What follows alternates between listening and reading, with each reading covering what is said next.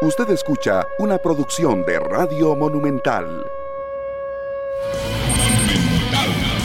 En la radio de Costa Rica, muy buenos días, señoras, señores. Es un gusto compartir con ustedes esta mañana de jueves. Se me ha rapidísimo la semana, ya prácticamente a punto de terminar. El próximo sábado juega la selección en Los Ángeles, California, frente a El Salvador. Ayer el equipo de Santos de Guapere no tuvo piedad ante los verdes, que los maduraron muy rápido, a los que 25 minutos ya tenían tres en la jaula y al final terminan con cinco por uno, quedando fuera los verdes. Santos enfrentará ahora al equipo eh, panameño del Plaza Amador, así es que ya tiene su rival para el partido del 23 de septiembre. Ese mismo día van a ir de visitar la liga a Guatemala y Saprissa también que tendrá su participación. Así es que todo está dentro de lo normal, no ha habido nada extraordinario. Ayer fue la despedida, digamos, o la ratificación oficial en público de la salida de Alonso Martínez a partir del mes de enero hacia el fútbol de Bélgica, lo compró el grupo Omel y bueno, una buena negociación para él. El grupo City. ¿Ah? El grupo City. Sí, va para el Omel. sí, el grupo, al grupo al Omel. Y luego, obviamente, lo que puede venir a pasar a futuro con algunos jugadores que tendrán más oportunidad en el equipo alajuelense. Vamos a ver qué pasa, que se siguen vendiendo jugadores. ¿Qué va a pasar con el caso de Jonathan Moya? Que la opción está hasta diciembre, así es que hay que esperar. Y todo sigue normal, señor Eric Gasman Languier. Saludos amigos oyentes y televidentes. También eh, hablando de Alonso Martínez, que será baja para la selección en su viaje a Los Ángeles, al igual que Jürgen Román y Keiner Brown. Y el técnico Luis Fernando Suárez ha decidido no convocar a otros tres futbolistas. Se viajará con un grupo de 20 y esto lo único que nos confirma es... Eh, de lo poco que le ofrece el campeonato nacional a la selección, eh, no hay otra opción o el técnico no considera de que haya más futbolistas que, puedan estar en este partido amistoso que no es fecha FIFA y que se jugaría solo con los eh, del campeonato nacional, los futbolistas del campeonato nacional. Entonces, em, tres bajas para el partido de la selección ante El Salvador del próximo sábado. Y un técnico más que cae. Se ha ido eh, una tercera parte de los entrenadores en tan solo cinco fechas. Pablo César Wanchop, que no continúa al mando del el municipal de Pérez Celedón. Vamos a ver cómo se recicla en este caso, porque normalmente eso es lo que sucede. Ya había escuchado que se hablaba de César Eduardo Méndez en Guanacasteca y veremos entonces de quién se habla en el cuadro del Pérez Celedón que se queda sin entrenador. Yo creo que es muy prematuro. La verdad es que a veces uno no entiende y si usted ve la tabla de posiciones, es más, con el Pérez, son ocho puntos de diferencia con respecto al primer lugar. Yo no sé por qué a veces no, no dan tiempo ya dije, la primera vuelta sería suficiente para poder tener un parámetro 33 puntos, si merece o no merece, si el equipo es que no solo quitar por quitar, o sea, se puede decir, yo quito al técnico. ¿Y a usted quién le garantiza que el nuevo técnico le va a dar seis victorias? Es que se me dice a mí que yo voy a quitar a Ari Gasman para poner a Serrano y con eso voy a ganar, pues perfecto, lo quito y ya está, pero ningún técnico garantía de nada, absolutamente de nada, que Marín arrancó perdiendo y luego fue componiendo, pues tiene un buen equipo. Eh, hay que ver qué va a pasar con el técnico de Guanacaseca, qué va a pasar con el técnico de San Carlos, que también también técnico, Douglas arrancó perdiendo, así es que no es garantía de mucho o de nada que cambien de una vez a los directores técnicos. Pero bueno, las juntas directivas no quieren arriesgar, diría yo, no sé qué. Pues si se queda último lugar de ese torneo, simplemente queda, va eh, a tener que sumar más puntos el próximo torneo. Ya no hay ni liguilla, habla de la acumulación de puntos. Entonces uno dice, una vuelta, una vuelta suficiente. Y no estoy defendiendo a ninguno de los entrenadores.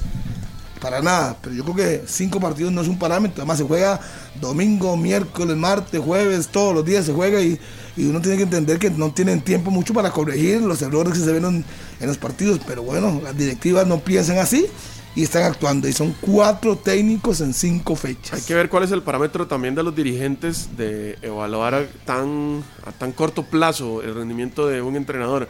El otro día comentábamos de que hay algunos que sí habían tenido un proceso mayor a cargo de los equipos, como el caso de Gustavo Martínez, como el caso de Andrés Carevic.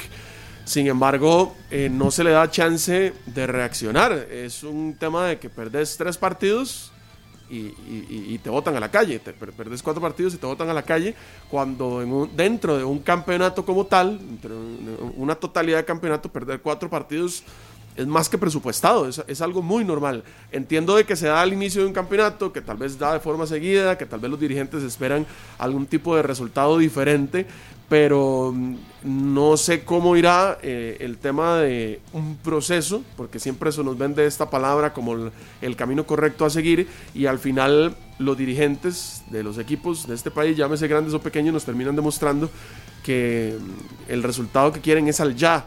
No se le da chance a un entrenador de reaccionar, no se le da chance a un entrenador de corregir, no se le da chance de trabajar con su grupo y con su equipo versus las situaciones que le ha tocado eh, presentar en el campeonato. A ver, si la idea de un técnico se materializa y se plasma en, en el once inicial y no da resultado, yo creo que todos tienen la capacidad y hasta el derecho de tratar de corregir. Pero si no le das espacio, si no le das chance, hay que pensar también a los rivales, a los que han enfrentado y de una vez los, los votás, pues es un poco complicado pensar de que una institución vaya a surgir o, vaya a mantener un proceso con un entrenador, porque esto quiere decir que el próximo torneo entonces, si el técnico pierde 3, 4 partidos, también lo van a votar hablábamos también del tema de reciclar entrenadores. Eh, Luis Marín llegó a la liga, es un entrenador que ya conocíamos del ámbito nacional. Douglas Sequeira tal vez es un, un extraño en estos casos porque es su primera aventura en, al, mando, al 100% al mando de, un equipo de primera división. Eh, como le decíamos, se habla de César, César Eduardo Méndez en Guanacasteca, que es un técnico que hace rato no no lo vimos dirigir. Usted me ayuda, Harry. Yo creo que la última vez fue con el Santos. Eh, aquí en Costa Rica, estuvo en Guatemala mucho rato. Estuvo en Guatemala un par de temporadas. En Costa Rica sí, creo que fue la última vez con el Santo de Guapri, su, su último equipo. Pero es un técnico que no, no, es tan regular en nuestro país, que hace rato no lo vemos, entonces eh, puede ser algo que, que nos saque de esta, eh, esta parte donde se reciclan tanto los entrenadores y también habrá que ver eh, quién llega al, al Pérez Celedón, algunos entrenadores que pues, se quedaron sin trabajo y que están disponibles y que podrían llegar también a, a, los Guerreros del Sur, que ahora tendrán otra vez que iniciar de cero con una planilla que el técnico que va a llegar no fue el que la construyó. Van a tener que empezar otra vez a agarrar idea de entrenador y, y, se empieza de cero ya con cinco partidos por, del torneo. Por eso los técnicos que usted contrate llegan y meten el bus y van a buscar resultados y no les importa si juegan bien o juegan mal. Eso es lo, a esto es lo que lleva casualmente ese tipo de cosas.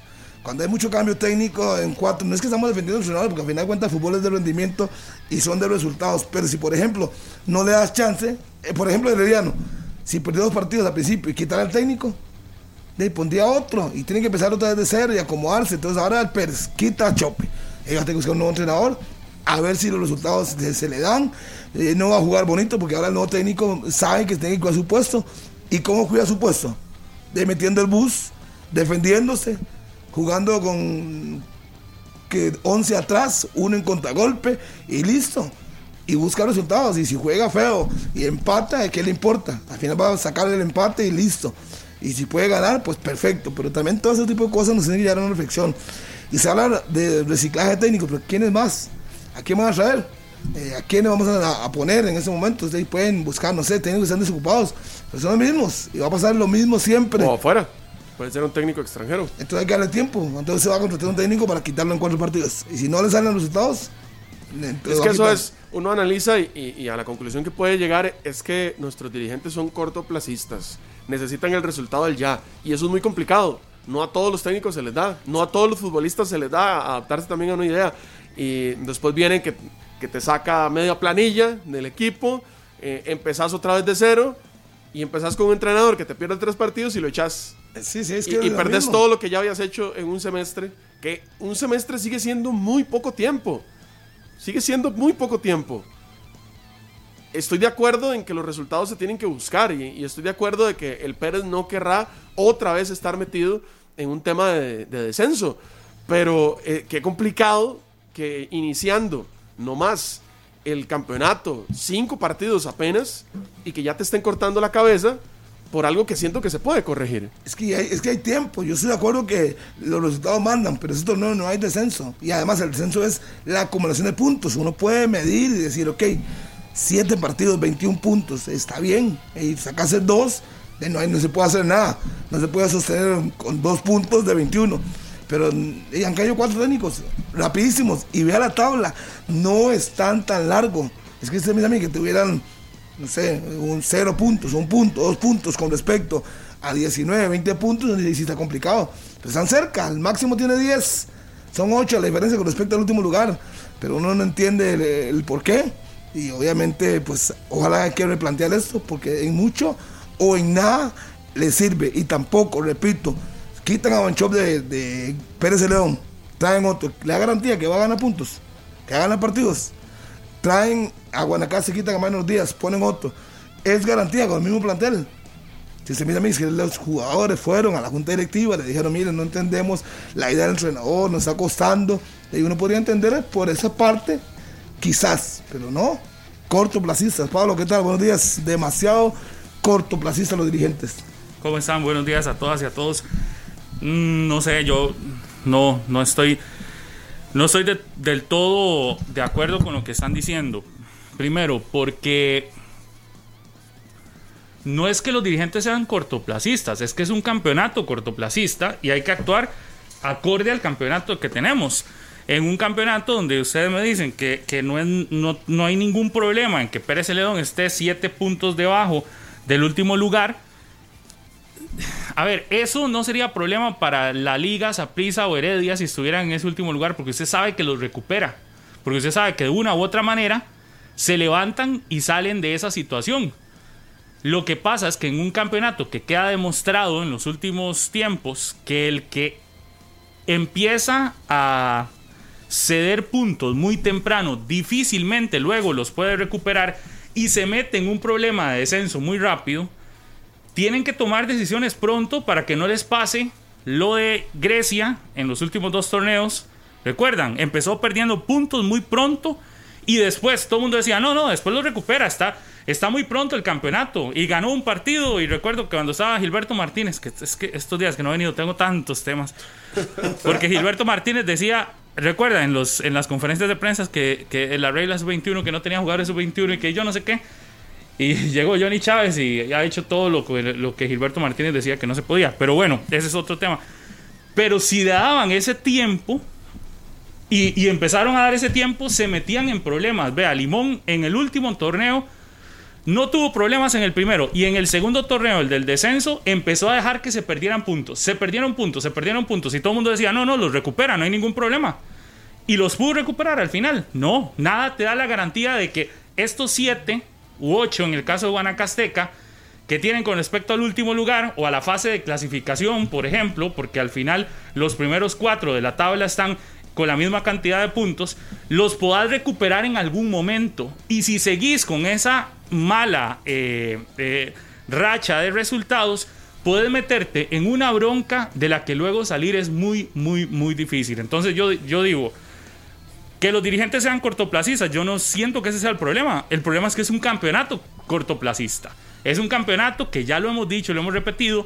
Usted ocupa para ser campeón 6, 7 partidos buenos y termina siendo campeón a pesar de que tengas 22 malos. No, 22 malos no, porque no, no, no, te alcanza para ese número, pero puedes tener 15 malos y 7 u 8 buenos y terminas siendo campeón. Es cortoplacista, sí. El torneo, hay que tomar eh, decisiones cortoplacistas, Dave. Sí, es, es lo que nos ha demostrado la situación de los, últimos, de los últimos tiempos y el formato de nuestro campeonato, que yo creo que para nadie es un secreto que esa es la, realidad que vivimos. Y luego, a mí, a mí me llama la atención lo del Pérez muchísimo. Primero porque ya pasó One Shop, ya pasó Johnny Chávez, ya había pasado por ahí eh, el, asistente, el que era asistente de Jaco, Omar Rollero. ¿Quién más había pasado por ahí en los últimos tiempos? Se han sido tantos. Sí, y usted ve que el resultado termina siendo el mismo. Entonces usted ahí es donde tiene que, analizar un poco más. también lo del entrenador. Pero si ya no es una cuestión de entrenador, sino que el Pérez viene desde hace ya varios torneos con problemas de últimos lugares, yo creo que ahí va también un análisis de planilla, ahí también va un análisis de cuántos jugadores realmente están comprometidos con esa, con esa causa generaleña y si realmente también se han tomado las decisiones correctas en cuanto a la formación de una planilla competitiva que por lo menos, si no vas a aspirar para ser campeón, que por lo menos no te metan problemas de descenso y que no te metan problemas de tener que estar cambiando cada cierto tiempo un entrenador.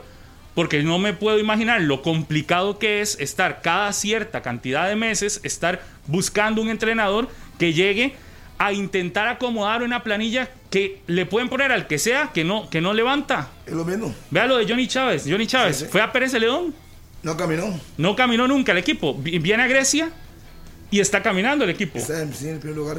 Entonces usted dice, pero, pero ¿cuál es la diferencia? El técnico es el mismo. ¿Qué, qué es lo que está pasando? Los jugadores, indiscutiblemente. La planilla, muy probablemente. Entonces yo creo que ya más allá de seguir cambiando entrenadores, porque Pérez Celedón, si siguen esto, va a terminar, no sé, en un torneo con cuántos técnicos, es sentarse con una planilla y revisar si efectivamente esa es la que se ocupa y si tiene que empezar a hacer cambios desde ya, hacerlos y si tiene que empezar a meter a jugadores nuevos desde ya, meterlos Eh, pues y luego ver cómo arma para el segundo torneo y no, y no meterse en problemas. Aunque yo siento que es una planilla competitiva la que tiene Pérez Celedón. Quizás no, no de las más este, caras, ni mucho menos, pero sí competitiva y a mí me llama poderosamente la atención que sigue dándose el círculo vicioso en un equipo que independientemente cuál técnico es el que llega, termina siendo la misma situación. Tiene que salir el técnico.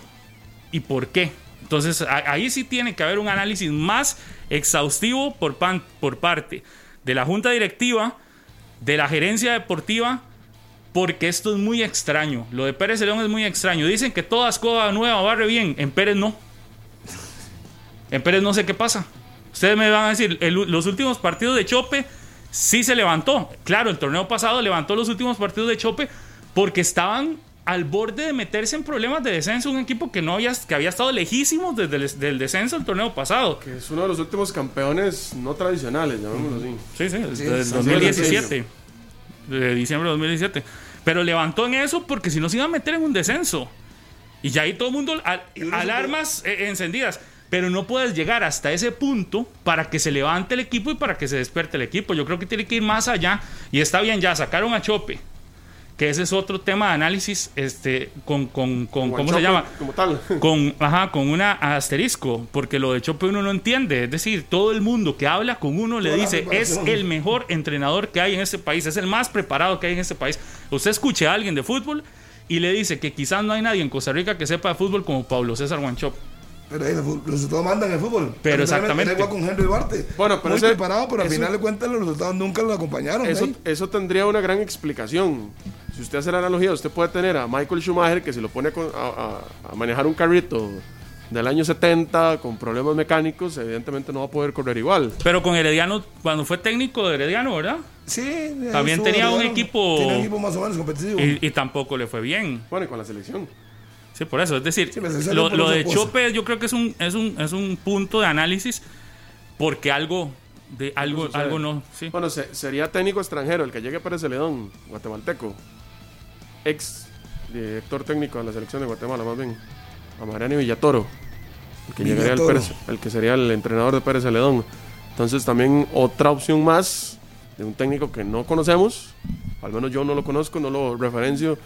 Y mm, habrá que ver si se amolda a la planilla, si se amolda al, al modelo que tiene el municipal de Pérez Celedón. O si la planilla se amolda a él. También. Esa es la parte que yo diría al contrario. no Lo que él pasa es que viene a resolver un, un tema complicado de un equipo que inicia mal, que no pasa por una buena situación. Bien lo explica Pablo de que lo de Pérez Celedón no es de este torneo, no es del torneo Ah. anterior, viene desde hace rato tiene rato. y, mm, y llega a resolver temas en un campeonato tan irregular. Habrá que ver si le alcanza. Habrá Desde que ver la si. salida de Yaco, desde Pérez a Herediano, que fue la última vez que anduvo bastante bien, nomás le ha costado un mundo al equipo Pérez León, no sé por qué. Y con los mismos jugadores en el torneo anterior, levantó al final y estuvo a punto de clasificar y no lo logró. Arranca un torneo, un partido, uno dice, bueno, ahí está bien, empate, vamos ahí, y empieza a perder, perder, perder, y fuera chope. Eh, se queda uno pensando, ¿qué pasa? ¿Qué pasa? ¿Realmente había química entre los jugadores y el cuerpo técnico? Pues si el guatemalteco llega ahora y empieza a ganar, Entonces uno se da cuenta que no era el problema de jugadores. Porque uno dice, sí, ¿cómo que, que hizo? Trajo magia, un sombrerito con un conejo. No. No, tal vez no, tal vez no es que, tal vez también llegue eh, una, una directriz mucho más fuerte. Yo, yo escuché la conferencia de One Shop el último día y dijo, llegó el momento de que tome decisiones y ya tendré que tomar decisiones fuertes, dijo él en la conferencia, algo así, lo parafraseo, lo que decía, y le repreguntan, no, no es que no recuerdo quién estaba en ese partido, pero le repregunta, el periodista que estaba en el partido le pregunta, y él dice, de decisiones de jugadores o con jugadores, o, porque no entendía cómo en la cancha no estaban eh, resolviendo o no estaban, eh, sí, no sé, cumpliendo lo que él pretendía. Entonces yo creo que también la salida de Chope ya se da, pero creo que tiene que quedar un análisis de lo que Guanchop dijo, de lo que Guanchop eh, dio a entender en la conferencia, para que la junta directiva también tome cartas en el asunto, porque, porque me parece que la última conferencia de Chope fue muy clara también, de que, porque a veces los entrenadores asumen ellos solos la responsabilidad, y no siempre tiene que ser así. Sí, también ya llega un momento donde usted tiene que decir, mira, yo asumo parte de mi, de mi bronca, pero también otros tienen que asumir la de ellos. Y sí, y sí me parece que, eh, que Chope debió haber dejado algo. Y sí también creo que no solo debe ser la salida del técnico, porque esa es la parte más sencilla, sino qué otras medidas, que quizás no la va a anunciar la junta directiva, se toma en torno al equipo, porque el equipo es al final el que está fallando y el que, el que está ahí en ese, en ese, en ese hueco. Digo, no, no hablo igual de Guanacasteca, porque es el recién ascendido. Claro. Porque, porque usted lo nota. Es más, el partido contra la Liga, yo vi mejor a Guanacasteca en el segundo tiempo que a la Liga. Y creo que todos los que vimos ese partido nos dimos cuenta que el segundo tiempo fue de Guanacasteca y no de Alajuelense. Y que tuvo para el empate, por lo menos en unas dos ocasiones clarísimas. Pero también usted veía la planilla y es una planilla de mucho jugador que venía de segunda. Entonces usted dice, sí, sí, es decir, también la planilla no fue que crearon una planilla gigante ni, ni, ni, súper poderosa, sino que es una planilla modesta con la que puede competir. Eh, y, y entendés, digamos, que no es lo mismo tener un equipo que viene ascendiendo apenas a un equipo que ya, que ya está campeón, fue. Claro, y tuvo y arrancó el campeonato con dos empates de visitantes. Es que yo creo que ahí es donde también debe haberse valorado todo eso. Eh, llevó cinco jugadores, a seis jugadores del Herediano, Nexalí, el caso de Reyes, el portero mexicano. Hay que darle tiempo. Es que no se hace un equipo de la noche a la mañana. Y yo digo, pero no valoraron que sacó dos empates de visitantes. Sí, perdió en casa tres partidos. Estoy de acuerdo. Pero hay que darle tiempo. Sí, pero Harry, es que si dejas tiempo y tiempo y tiempo y no te logras levantar luego, para un equipo que viene ascendiendo es muy difícil. Usted ayer decía primera vuelta. Sí, sí, y me mantengo con 33 puntos en disputa, suficiente tiempo para saber qué, qué hizo, qué no hizo. Yo recuerdo que San Ramón, la última vez que desciende, hicieron eso. Le dieron tiempo. Y tiempo, y tiempo, y tiempo. Creo que era Carlos de Toro, el entrenador. Me parece, tal vez si alguien recuerda, creo que en ese momento era Carlos de Toro el técnico y le dan tiempo y le dan tiempo y el equipo seguía perdiendo, perdiendo, perdiendo y luego intentaron traer al que fuera y no, no logró nunca. Es que sí, bueno, terminó descendiendo y eh. desapareciendo.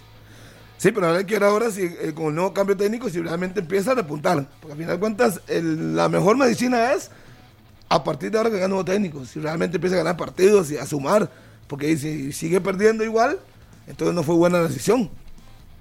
Y ya había más química con Maynor Díaz, ya lo conocen, la metodología de trabajo.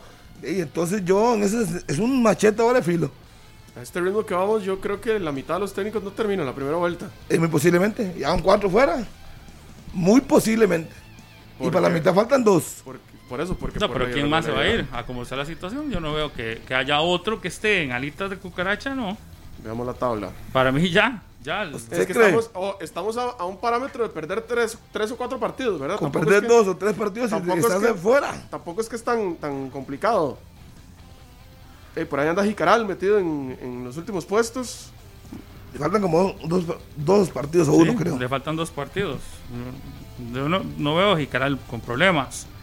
Y ahí para arriba no veo a Santos con problemas. No Quitando Jicaral los últimos cuatro, ya cambiaron, ya cambiaron entrenador, que es la Liga, San Carlos, Pérez y Guanacasteca, quitando a Jicaral de los últimos. Pero lo de la liga no es por este torneo. Yo creo que lo de la liga es un se viene acumulado. arrastrando, sí, se viene Sí. arrastrando, pero se detona en este torneo igual por una, porque a, a ver, yo creo que si se le da, la- se, se le dio la confianza a Carevic de iniciar el torneo era para que tuviera chance por lo menos de trabajar. ¿Qué le dieron? Tres partidos, ¿verdad? Fue el primero en irse. Sí, Dos de no- campeonato Ah, nacional y Supercopa. más que es- Para mí Sí. el, tema de Caric fue diferente. Sí, sí. También el manejo del partido, el manejo del grupo, todas las circunstancias que se jugaba La igual. cantidad de finales a las que llega y no las gana, la forma en la que termina perdiendo el torneo pasado, la Supercopa. Vea, Marín, con todo, con todo el Marín que jugó feo en el segundo tiempo la liga, sacó la victoria. Y si Marín tiene que meter el bus, sepa que lo va a hacer. No va a ser exquisito y mantener un estilo. Y no, no. Si Para mí ya cambiar, Marín demostró lo va a cambiar. lo que va a hacer, digamos, y lo que va a Claro. hacer es lo de Guanacaste. Si No, un pero día para- pero para no le alcanza, ¿Ah? Usted dijo que no, usted dijo que le tenía que darle chance a Marín para. Pero ¿qué- para- qué tiene para que ver una cosa con la otra? De que nosotros eh, aquí vinimos a hablar de, de que ya se veía la mano de Marín y usted dijo, no, todavía hay que darle yo no, tiempo. estoy, yo no estoy hablando de eso. Estamos hablando que si tiene que meter el bus, escuche. No, no. Escuche. No, yo porque dije, Pablo- Pablo acaba de decir- Escuche. Usted y hizo un enredo. Yo dije, No, no, no, es si que Pablo acaba tiene- de decir que, que ya Marín demostró y usted le dijo que sí. Y No, usted no, a pero decir que aquí ya no. demostró lo que lo que Lo que está- va a hacer. lo que, lo que lo que podemos esperar que haga. Lo- Por eso, eh, Harry Sí. dijo que no. Harry dijo que había que darle unos cuantos partidos más. Y lo que estoy diciendo es que si Marín tiene que meter el bus, lo va a meter. Yo no estoy hablando de- del estilo de juego, estoy hablando que si tiene que defender un resultado con siete en el fondo, lo va a hacer. Él no se va a poner exquisito a mantener un estilo que dos en el medio, cuatro en el medio. Porque tengo que hacer No. 600 pases por partido Exacto, para que el nada partido de sea bonito. O sea, si él tiene que meterle el Exacto. bus, lo va a meter como contra Guanacaseca. Pero usted sigue pensando de que a Marín le falta para demostrar con el Alajuelense. Obvio, como- sí, ¿qué, qué equipo tiene? ¿A quién está dirigiendo? A Pérez. igual yo creo que ya él con Herediano, en su paso por el Herediano, nos había demostrado qué tipo de entrenador es. Es un entrenador que prioriza el resultado sobre cualquier cosa. Yo, y yo creo que eso está clarísimo. Como ¿verdad? defensor que era, como defensor que era, lógico. Él no va a seguir insistiendo, sacar por ejemplo a Brian y meter a, al Yo no creo que veamos un partido de la liga súper vistoso en esta, en esta fase de, de- de- de Marín como técnico de, de Alajuelense. Un partido así súper vistoso, insisto, de un montón de pases, de una tenencia de pelota eh, exorbitante, este, generación quizás de oportunidades a gol, sí, pero, pero, pero habrá días donde también veremos eh, a un, a un equipo tirado atrás consigue un gol y tirado atrás, porque recordemos de dónde viene, ¿verdad? ¿Cuál es su formación? Viene una formación con Jorge Luis Pinto, viene una formación con Oscar Ramírez, técnicos súper resultadistas. Exactamente. Entonces yo creo que la mano Marín se verá ahí a futuro. Puede ser que él juegue 4-4-2, pero si en un partido X tiene que variar la línea 5, lo va a hacer. Y va a meter el bus.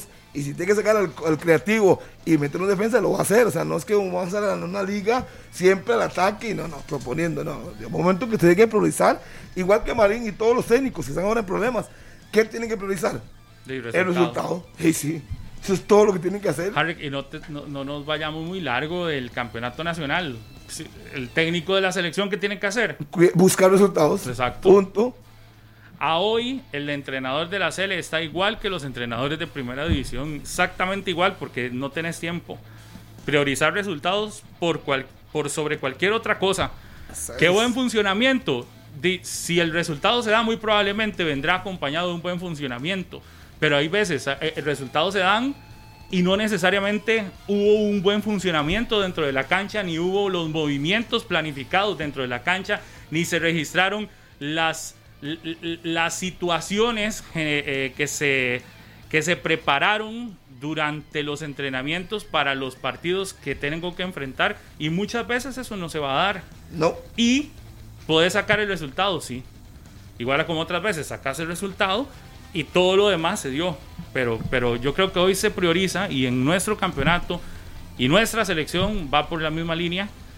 Por lo corto de los tiempos es priorizar cómo saco el resultado por encima de cualquier otra situación. El que se siente en el banquillo de Pérez en los próximos días o el de Guanacaste, sé que va a preocuparse porque el equipo juega muy bonito. Por eso yo, yo comparo selección, me van a decir, compara papas con chayotes. Quizás sí, pero les voy a dar un ejemplo por qué. ¿Usted cree que nuestra selección, si en septiembre hizo uno de los nueve puntos posibles de septiembre, Luis Fernando Suárez esté tranquilo y confiado para octubre? No. No, hombre. Para nada. La única forma en la que yo vería a Luis Fernando Suárez confiado y tranquilo para octubre es mínimo 6 de Seis. los 9. Sí, perdernos en uno visitante contra México, digamos, que uno podría decir que es presupuestable perder. Pero Yo digo 6 de esos 9. Y lo ideal, 7 de esos 9. ¿Verdad? Eso sería lo, lo extraordinario y 9 de empate. 9 o 7 de 9. Pero es lo mismo, es decir, es lo mismo que nuestro campeonato. Son tres partidos. Usted pierde tres partidos con, o, o, o gana solo un punto de 9 posibles. Ya los demás se te alejan.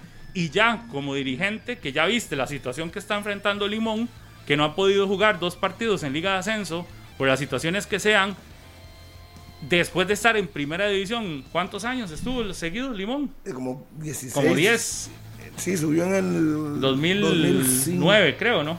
Sí, Sí, ya como está 10. aquí, fue como el 2009, duró No, 10, 11 años 10, en 11 primera años, seguidos. Y vea, pasa al ascenso y vea lo complicado que es en ascenso. Yo creo que ningún dirigente hoy de nuestro campeonato, usted le dice, esté tranquilo porque apenas lleva cinco partidos y él le va a decir, no, yo no puedo estar tranquilo porque estoy viendo la realidad que hay con apenas un equipo que descendió hace par de meses. Sí, ¿Qué le, qué le parece eh, Luis Fallas en Guanacasteca? Saludos para Keish. Luis Fallas, es asistente de Guanchope en Pérez Cerón. Está bien, es un entrenador y puede ser una opción. En Guanacasteca, ¿verdad? ¿sí? Le va bien en Sí, esas sí, zonas. Él le va bien. En las zonas rurales se, se mete de lleno, busca jugadores. Zonas sí. costeras, zonas Sí. así calientes. Saludos para Keish Gómez ahí que tira la noticia en Twitter.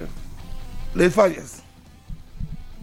Que estuvo como asistente de Chope un tiempo y luego. ¿Con Limón? No. Está en un proyecto, creo que de Jacó. Sí, sí, Jacó. Creo que está en un proyecto. No, ¿Sabe no sé. cuál es un entrenador que en este momento está con equipo en Liga de Ascenso y lo está haciendo bien y que otra vez está sacando la cabeza para que lo vean y desde hace rato no, no, no, no, no, no, no aparecía en el panorama o en el radar de muchos. El Esquivel. Exactamente. Y el otro día, usted se preparó, pero tiene que entrenar, tiene que ganar y perder para que la gente lo vea. Y al final, los resultados son los que te abren las puertas. Si está afuera, es muy difícil que se le pueda eh, decir que. Pero ya está trabajando con el Porto, le está yendo bien, entonces esperemos que siga ahí.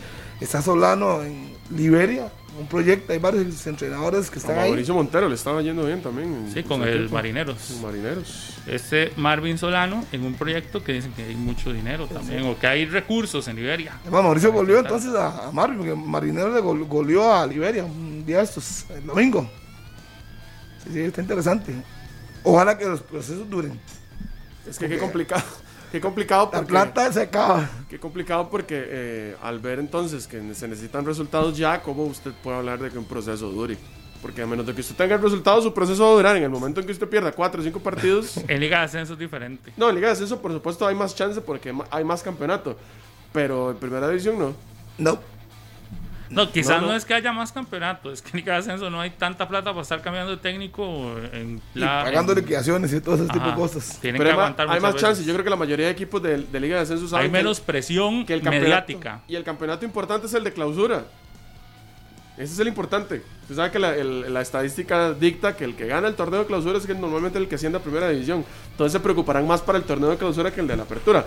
Siempre y cuando no queden, no queden eh, atrás, ¿verdad? Yo digo que no hay tanta presión mediática porque, vea, hace unos días me escribían gente ahí al Instagram que por qué no veían a San Ramón en el eh, Liga Ascenso. en, la- en las tablas de posiciones de la Liga de Ascenso. Imagínate, muchos ni se dieron cuenta que esa franquicia que anunciaron con bombos y platillos que iba a ser de San Ramón y que se le iba a poner el nombre de San Ramón y que volvía al equipo de San Ramón y todo lo que se dijo. Es más, hasta una reunión municipal llegaron y ofrecieron cielo y tierra porque San Ramón ya estaba para que les prestaran el estadio y todo. De un momento a otro la venden y se la trajeron para acá. Y San Ramón se quedó otra vez en equipo en segunda y muchos no sabían eso. Y, y pasó en este proceso. Por eso la presión mediática hace que en Liga de Ascenso se puedan tomar decisiones y que simplemente usted luego, al tiempo, se dé cuenta, a pesar de que hicieron una promesa de que el equipo del pueblo, yo no sé qué, todo lo que, y que, era un- Vendieron humo. que eran ramonenses y que llegaban y yo no sé qué, y al final, mira, ya, ya no está. Una venta de humo. Llegaron con la cara pintada y todo. decir, pues dice, yo tengo el Bombas. equipo. Y yo le digo, usted vea, papito. Sí, para que ¿cuánto les vale- prestaran el ¿Cuánto vale la franquicia? ¿Cuánto vale? ¿50 mil dólares? Tome. Hágame para acá. Y recuerdo, no- este equipo no se vende. Cuando digan después, eso, ya. cuando digan eso, esté preocupado, lo van a vender. no, no, pero hay que ver qué pasa. La verdad es que yo creo que los técnicos que han- los han cambiado van a venir ahora a cuidar sus frijoles. Y los frijoles es meter el bus, defenderse, jugar feo, sacar resultados a como el lugar. Y los dirigentes quieren eso. Y entonces ahí está el, el meollo del asunto y vamos a ver partidos malos, porque hay que decirlo, se van a ver partidos muy malos, pero ¿qué le importa al técnico que venga ahora? Los resultados. Pero, y ustedes decían, ustedes decían ahora que ustedes no ven eh, técnicos en, en- en peligro a este momento. Si usted agarra la tabla de posiciones y usted ve, por ejemplo, que Liga Deportiva Alajuelense, que es octavo, está a dos puntos del primer lugar, todo puede pasar. ¿Usted cree que la dirigencia del Saprissa le aguante dos o tres pérdidas más a Mauricio Wright? Depende contra quién sean Contra quién esas sea. pérdidas. Si y, son y en la forma, y la forma. Y en el clásico, por ejemplo. Si son en los próximos dos partidos, ahí sí se puede meter en una bronca, porque es Jicaral y la Liga. Y yo diría también la forma, que puede perder con la liga 2 a 1 y no va a pasar nada, pero que le metan 4, le metan 5, ahí sí es un problema. La Puede- forma. Puede la- pasar La entonces forma. Que en la primera vuelta se haya caído la mitad de los técnicos. No, pues puede ser que, digamos, el próximo partido lo gane, contra Gigantes y pierde contra la liga y no lo quiten. Porque casi, casi que vamos a técnico por fecha, ¿verdad? En- Pareciera. ¿ah? de un mes por acá. Sí, sí. Pero ahí. Y otra cosa, Eric, al principio dijo lo de la selección. Si hay jugadores, lo que pasa es que no tienen visa, no tienen pasaporte. Eso es increíble. O sea, los jugadores profesionales tienen que tener sus documentos al día. No saben nunca uno cuándo va a venir el tren frente a usted y le hace la parada. Y usted tiene que aprovecharla. Y lo, vengo, ¿verdad? lo vengo diciendo con Axel, Axel Quiroz, creo que es el de, el de Guadalupe. Lateral derecho, lo quieren ver, pero no tienen ni pasaporte. Entonces, ojalá que todos empiecen a poner sus documentos en regla y que estén al tanto y a la expectativa, porque con esa eliminatoria que es bastante larga, se pueden dar muchas cosas. Vean los porteros que todos ustedes están hablando. Yo, yo tengo una, una pregunta. Yo, yo sé que, que mm, Jimmy Marín venía de, de un tema médico, Sí. pero ya está recuperado. ¿Por qué no lo llevó? No, porque cuando hizo la convocatoria no estaba habilitado, entonces no Pero podía ya, llamarlo. ya hay campo porque se anunció la lesión, por ejemplo, de Alonso Martínez. O sea, hay, hay tres campos en este momento. ¿Por qué no tomarlo en cuenta otra vez? ¿O no le gustó cuando lo tuvo en, en la Copa Oro? Eh, Puede ser. Que no, y no le he dicho. Eh, Puede ser. Además, no, lo- solo le puso unos minutos en Copa Oro. Puede ser que no le guste. Todos vemos a Marín como un gran jugador. Pero puede ser que el técnico no le guste. Tácticamente no, no le acomoda lo que él quiere. Y eso pasa. No solo con Marín, con muchos jugadores que el técnico dice, mira, dice, ¿por qué es que Eric era titular con, con Pablo y ahora Harvey lo tiene en el banco? Banqueado siempre. Es que a eso iba, porque sí hay algunos nombres que por ahí uno podría pensar que sí se podrían colar y, y- ser llamados, dado a estos tres campos que quedaron. Pero bueno, No, pero llama- ¿Cuáles tres? no sé, es que yo, yo he escuchado en estos días nombres de, de personas que querían... eh, No, porque No, que- los que quedaron ah. fuera Brian Reese y el otro muchacho, este, Gerson Torres. Pero ya, ya había un reemplazo para ellos dos. por eso, pero ahora no va ni Alonso, ni Jürgen, ni, ni Kenneth Brown, que se reportan lesionados. Y la selección va a viajar con Pero 20. partidos del sábado, son dos días. Imagínense toda la vuelta que hay que hacer, cambiar tiquetes y también ni lo va a utilizar. Entonces mejor no lo, no lo llama. Al final yo siento, bueno, ahorita vamos a ir al proyecto Gol con Carlos Serrano, que está listo para brindarnos lo que ha pasado en este entrenamiento y las declaraciones que se han dado. Pero al final a mí sí me genera duda de que en cuánto nos podría beneficiar este foqueo del sábado y lo peor es cuánto nos podría perjudicar.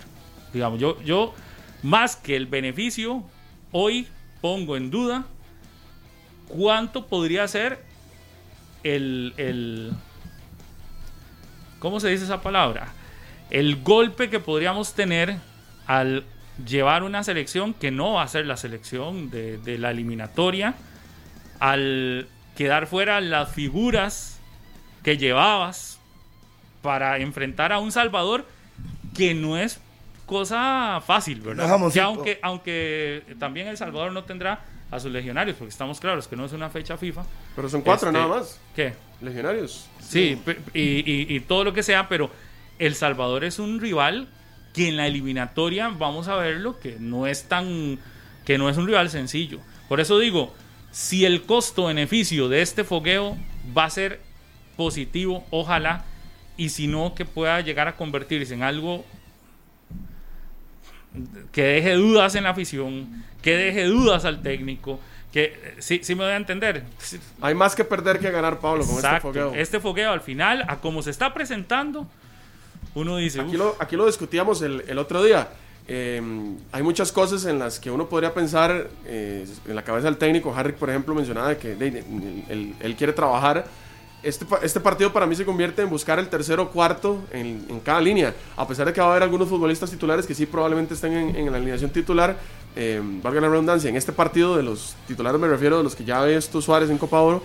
Y, mm, y no veo cómo se puede buscar ese tercero o cuarto en esa, en esa línea. Entiendo también de que tiene que ser una base de futbolistas, que no puede ir a poner a todos nuevos, pero ahí es justamente donde, donde se, se puede empezar a perder.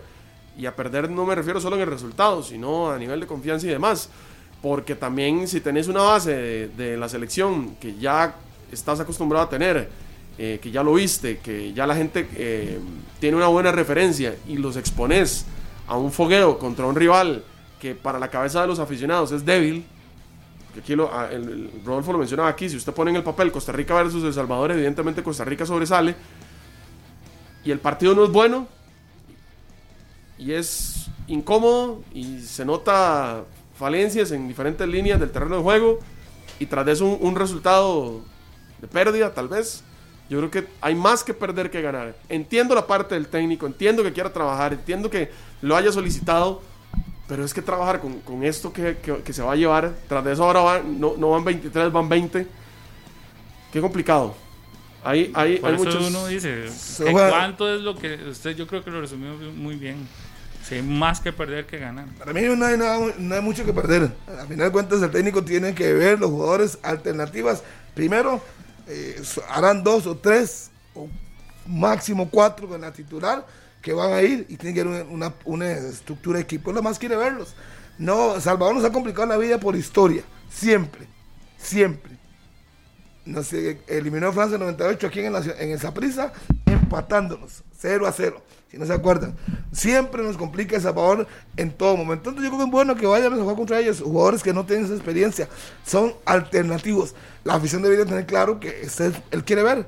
Si por ejemplo quería ver a Axel, que ins- insiste mucho con ese muchacho, Axel Quiroz, quería ver por la alternativa de Fuller y de Gamboa, ¿qué le puede dar en un partido como esos? No pudo ir. Quiere ver, no sé, al, al muchacho de Herediano, a Brandt. Tiene, tiene que verlos, es la única oportunidad. Ya después de aquí en adelante no tiene otro. Yo no veo que tengamos nada que perder en ese partido y más bien mucho que ganar. Podemos sacar a alguien. Se puede rescatar a algún jugador del, equipo de Costa Rica que no estaba en el radar de nadie. Él se puede conversar con los Jefferson Bennett, que hablo mucho de él, quiere verlo. Él, póngalo. La única manera para que lo pueda ver es poniéndolo. Y Máxime que fue el primer jugador que mencionó al llegar aquí. Si Entonces, salen, si de esta selección sale uno, uno, es mucho. como alternativa. Es mucho. Sí. Mucho. Uno que no hayamos visto. Evidentemente, por ejemplo, ahí está Johan. Johan estará en eliminatoria. Uno que salga que no hayamos visto es mucho. No creo que, no creo que más de eso. Aaron Cruz, si sale, no es sorpresa. Ya se sabe lo que puede dar. Por ejemplo. Yo creo que ni siquiera va a estar. Tendrán que haber un par de lesionados o sancionados en, en- en los porteros para que llegue Aaron Cruz a la Pero, selección. pero hoy está lesionado el caso de Esteban Alvarado. A hoy no ha jugado. Y a septiembre quedan 15 días. Se puede meter perfectamente. Le puede que alcanzar perfectamente. Faltan 15 días para que venga el partido contra el Panamá. Está Keylor, está Moreira. y Sí, sí, para, para tercero. Patrick. Yo pongo a Patrick ahí de tercero, en lugar de Alvarado. Pero ni juega Patrick. Es nuestra proyección. Es que a Aaron Cruz yo no lo veo siendo portero de la selección, Harry. Bueno, Hay muchos enfrente. Es que ese es el problema. es que. Yo creo que, yo creo que aquí deberíamos estar buscando sustitutos, sustitutos en línea que nos puedan llegar a aportar. Un tercer portero, entiendo que puede pasar. Son situaciones de fútbol que te pueden expulsar y otros se pueden lesionar o, o como nos pasó en Copa Oro. Pero eh, qué complicado llegar a pensar de que Aaron Cruz se llegue a meter en selección teniendo a Keylor Navas que estará, teniendo a Moreira que estará, tal vez Alvarado incluso ya esté recuperado para esa, para, para esa época, ¿Para cuándo? Para septiembre. No, si ni ha jugado en el campeonato. y lo, lo va a poner usted así nomás, en no sé 15 cuál- días. Y un día Es de que ya lo vio. Y un día de estos leí en un Llamaron a medio que, que a as- Herediano. ajá, que podría quedar fuera de todo el De torneo. todo el torneo, bueno, si es así de grave, igual ahí está Patrick. A mí, a mí lo, lo, lo que, lo que digo es igual. eh, hay un montón de opciones y de opciones todos podríamos dar un montón de nombres, de posibilidades. El tema es que estás en un proceso eliminatorio donde tenés que sacar resultados en el ya y, lo que te queda es, es, es poco tiempo para revisar. Es decir, yo no veo que algún jugador, porque este partido contra El Salvador lo haga muy bien, ya tenga un puesto ganado en la selección. Me parece que la selección va más a lo seguro y tendría que ir más a lo seguro, al resultado. Igual, es muy difícil, imagínate. Para un muchacho de 17 años, le dan la oportunidad a Jay Wilson Bennett, que se lo llevaron para este fogueo. No es lo mismo tener la oportunidad acuerpado por un grupo ya de experiencia a que le des la oportunidad con un montón de jóvenes figuras o de jugadores que no tienen el rodaje en, en- en selección nacional. Entonces decís, al final es lo que muchas veces se habló de lo de Elías Aguilar. ¿Recuerdan? Elías Aguilar Exacto. se le daba oportunidades con las selecciones B o C. De, bueno, tampoco es que teníamos una C, tampoco es que tenemos para tanto, pero digamos que se le daba, juntado, uno juntado. se le daba la oportunidad en, en, en momentos donde tenías a jugadores que nunca estuvieron juntos en un proceso de, eh, eliminatorio o no eran los titularísimos de la selección nacional. Entonces es- ahí es muy fácil decir, no, este queda descartado de una vez. Claro, pero dale esos mismos minutos o más minutos con toda ya la, la- la- el grueso de- de- del equipo para ver cómo funciona. Es muy difícil poder sacar conclusiones cuando te mandan a la guerra con un montón que están también de novatos en la guerra. Exactamente. Desde lo experimentados. Uno desearía más bien esa oportunidad que se le pudo haber dado en Copa Oro. Igual él no hizo la lista. eh, pero lástima, ese hubiese sido un súper, súper eh, eh, proyecto para muchachos como Jefferson Bennett, para muchachos que tenían esa proyección. Yo estuve viendo ahora a Alejandro, tal vez ahora que hacemos contacto con, con Carlos, el muchacho que hace el gol del partido de Grecia. Ahora, en el último juego de Grecia Contra Pérez. contra Pérez Celedón. Eh, ah, sí, ese fue el partido contra Pérez. Eh, lo estuve viendo y se le ve condiciones, igual que a Kenneth, a Kenneth Vargas. Muchachos muy jóvenes que usted dice, mira, y que vienen de selecciones juveniles y demás. Todos estos hubiese sido espectacular que se le diera oportunidad en momentos donde, donde, donde realmente iban a estar acuerpados por las figuras. Eh, Pero bueno, cada Ahí- cabeza es un mundo. 9 y 48. Paréntesis, Pablo, que se, se confirmó también la llegada de Justin Tellería al Intercity, otro jugador más de, de los juveniles nuestros, ticos, que va al fútbol internacional. Al Intercity, este equipo que ya tiene algunos futbolistas nacionales, que tiene este acuerdo con el Saprissa y que juega en la cuarta división de España. Osvaldo Barrantes se llama un muchacho que metió el Osvaldo gol. Barrantes. sí, Usted lee las condiciones y ojo, Sí. está, para verlo y para seguirlo. Pero ese no le, le ha firmado la liga hace poquito. También, ese Tellería. Eh, pues aquí tengo el anuncio oficial de confirmado por el Intercity ya, de que está. de Sí, que sí, pero jugador. Tellería entiendo que haya pasado. Además, ¿se acuerda que haya- aquella vez que hubo un problema con los de la banca de la liga y sé, hubo que correr? Yo creo que Tellería estaba en el Saprissa todavía. Eh, Se haya pasado. Yo la verdad no sé. Bueno, que 9 y bueno, 49, hacemos una pausa y venimos para ya hacer contacto hasta el Con proyecto Gol. Caletes. Ya regresamos.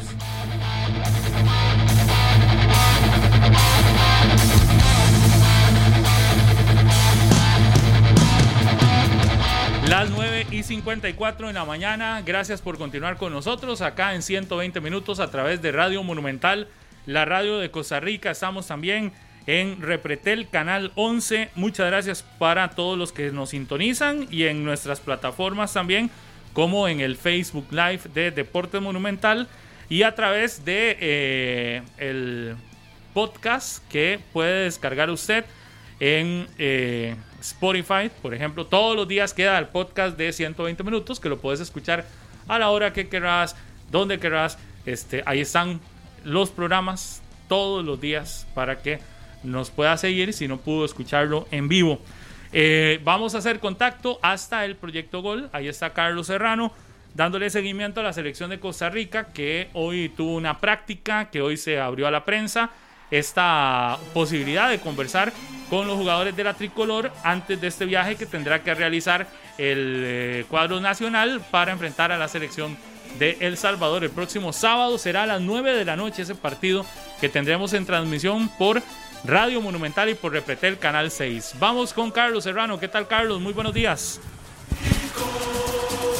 Hola, hola, Pablo, saludos, buenos días para usted, para Harry, para Eric y para todos quienes están en sintonía de 120 minutos. Efectivamente, la Selección Nacional de Costa Rica que inició su práctica a partir de las 9 de la mañana con don Luis Fernando Suárez al mando de la selección. Tuvieron un trabajo eh, físico en primera instancia y ahora están trabajando la parte táctica ya en las instalaciones del proyecto Gol. Varias situaciones con la tricolor. El entrenamiento será prácticamente hasta las 10.30, 11 de la mañana. Posteriormente, la selección a eso de las 12 tendrá el almuerzo y a partir de las 2 de la tarde saldrán del proyecto Gol rumbo al aeropuerto Juan Santa María para partir a las 3 y 30 de la tarde rumbo a Los Ángeles, California, en los Estados Unidos para llegar en horas de la noche tener una práctica mañana viernes y posteriormente un trabajo regenerativo el sábado para enfrentar el partido a las 9 de la noche contra la selección Cuscatleca, la selección del Salvador. Hay que recordar algunas otras situaciones en la tricolor, las ausencias por lesión de Jürgen Román, de Keiner Brown y también del futbolista Alonso Martínez, que fueron reportados como lesionados, así que el técnico don Luis Fernando Suárez decidió no tomar más jugadores en cuenta, viajarán 20 rumbo a Estados Unidos y hoy en la práctica se tomaron en cuenta futbolistas que estaban con la selección sub-20, con la selección sub-17 para que fueran parte del entrenamiento y lograran respaldar también a los seleccionados costarricenses que viajarán para el duelo contra la selección de El Salvador. Otro detalle de este partido se jugará en el Dignity Health Sports Center en Los Ángeles y el estadio estará a puerta abierta. Podrán entrar aficionados costarricenses, aficionados salvadoreños y demás, como es costumbre en los Estados Unidos, donde ya la apertura de estadios está completamente habilitada. Otros temas de selección nacional están incorporados Ronaldo Araya, que llegó para sustituir la ausencia de Brian Ruiz en la selección nacional de Costa Rica. Ronaldo Araya que ha hecho un torneo eh, bueno con el Club Sport Cartaginés y que fue tomado en cuenta en esta convocatoria de la selección nacional.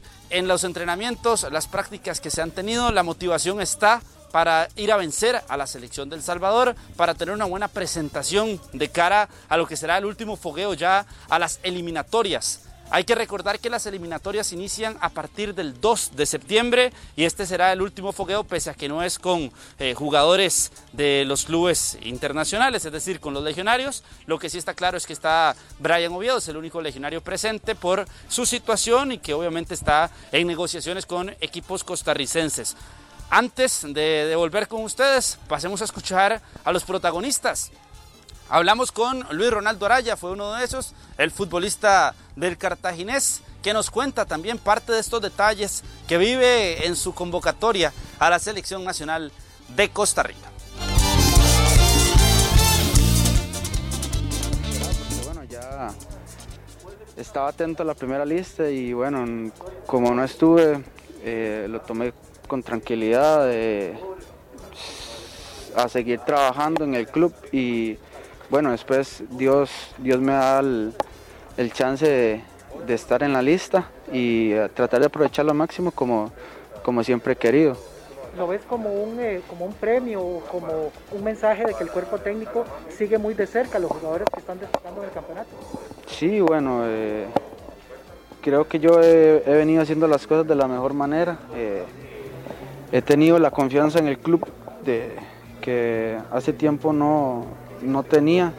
Entonces, cuando vos trabajas bien en, tu club, siempre levantas la mano para, para estar en la selección y, yo creo que cada, cada jugador trabaja para, para ir a la selección, que, es lo más alto que hay. Bueno, estaba en mi casa porque ese día teníamos partido en la noche y me llamaron en la mañana, entonces tranquilo, bueno, feliz, porque siempre siempre es bonito venir a, representar a la selección, más en, un partido de estos. La motivación obviamente es el tope con la posibilidad de ganarse un cupo para la eliminatoria. Sí, como vos lo decís, yo creo que, que cada, cada uno de nosotros eh, quiere llenarle el ojo al profe para, para poder estar en la eliminatoria que, y tratar de ganarse un campo, ojalá, para, para llegar al Mundial. Muchas veces hablamos de selección y hablamos del sustituto de Brian, juegan en esa misma posición, ¿verdad? Hay una presión extra para los jugadores que cumplen con ese funcionamiento dentro de la cancha. Bueno, yo me lo tomo con, con mucha tranquilidad, con mucha humildad de, trabajar el día a día, si, si se me da el chance, tratar de, de dar el máximo y como le dije a tus colegas, eh, admiro totalmente a, Brian por la clase de, de persona y, y, de jugador que es. Entonces, tranquilo, yo creo que trabajar el día a día, como te dije, para, para que si se me da el chance, tratar de llenarle el ojo al profe y a la gente. 10 con un minuto de la mañana y estamos aquí al tanto de la selección de Costa Rica, la práctica que inició a partir de las 9 en una mañana muy soleada aquí en el proyecto Gol con una temperatura de 26 grados. Se preguntarán por qué reviso el reloj, es porque aquí tengo la temperatura también. Así que una mañana soleada para la práctica de la selección de Costa Rica que fue la segunda en este microciclo porque también tuvieron una práctica en horas de la tarde de ayer miércoles también para este juego contra la selección del Salvador.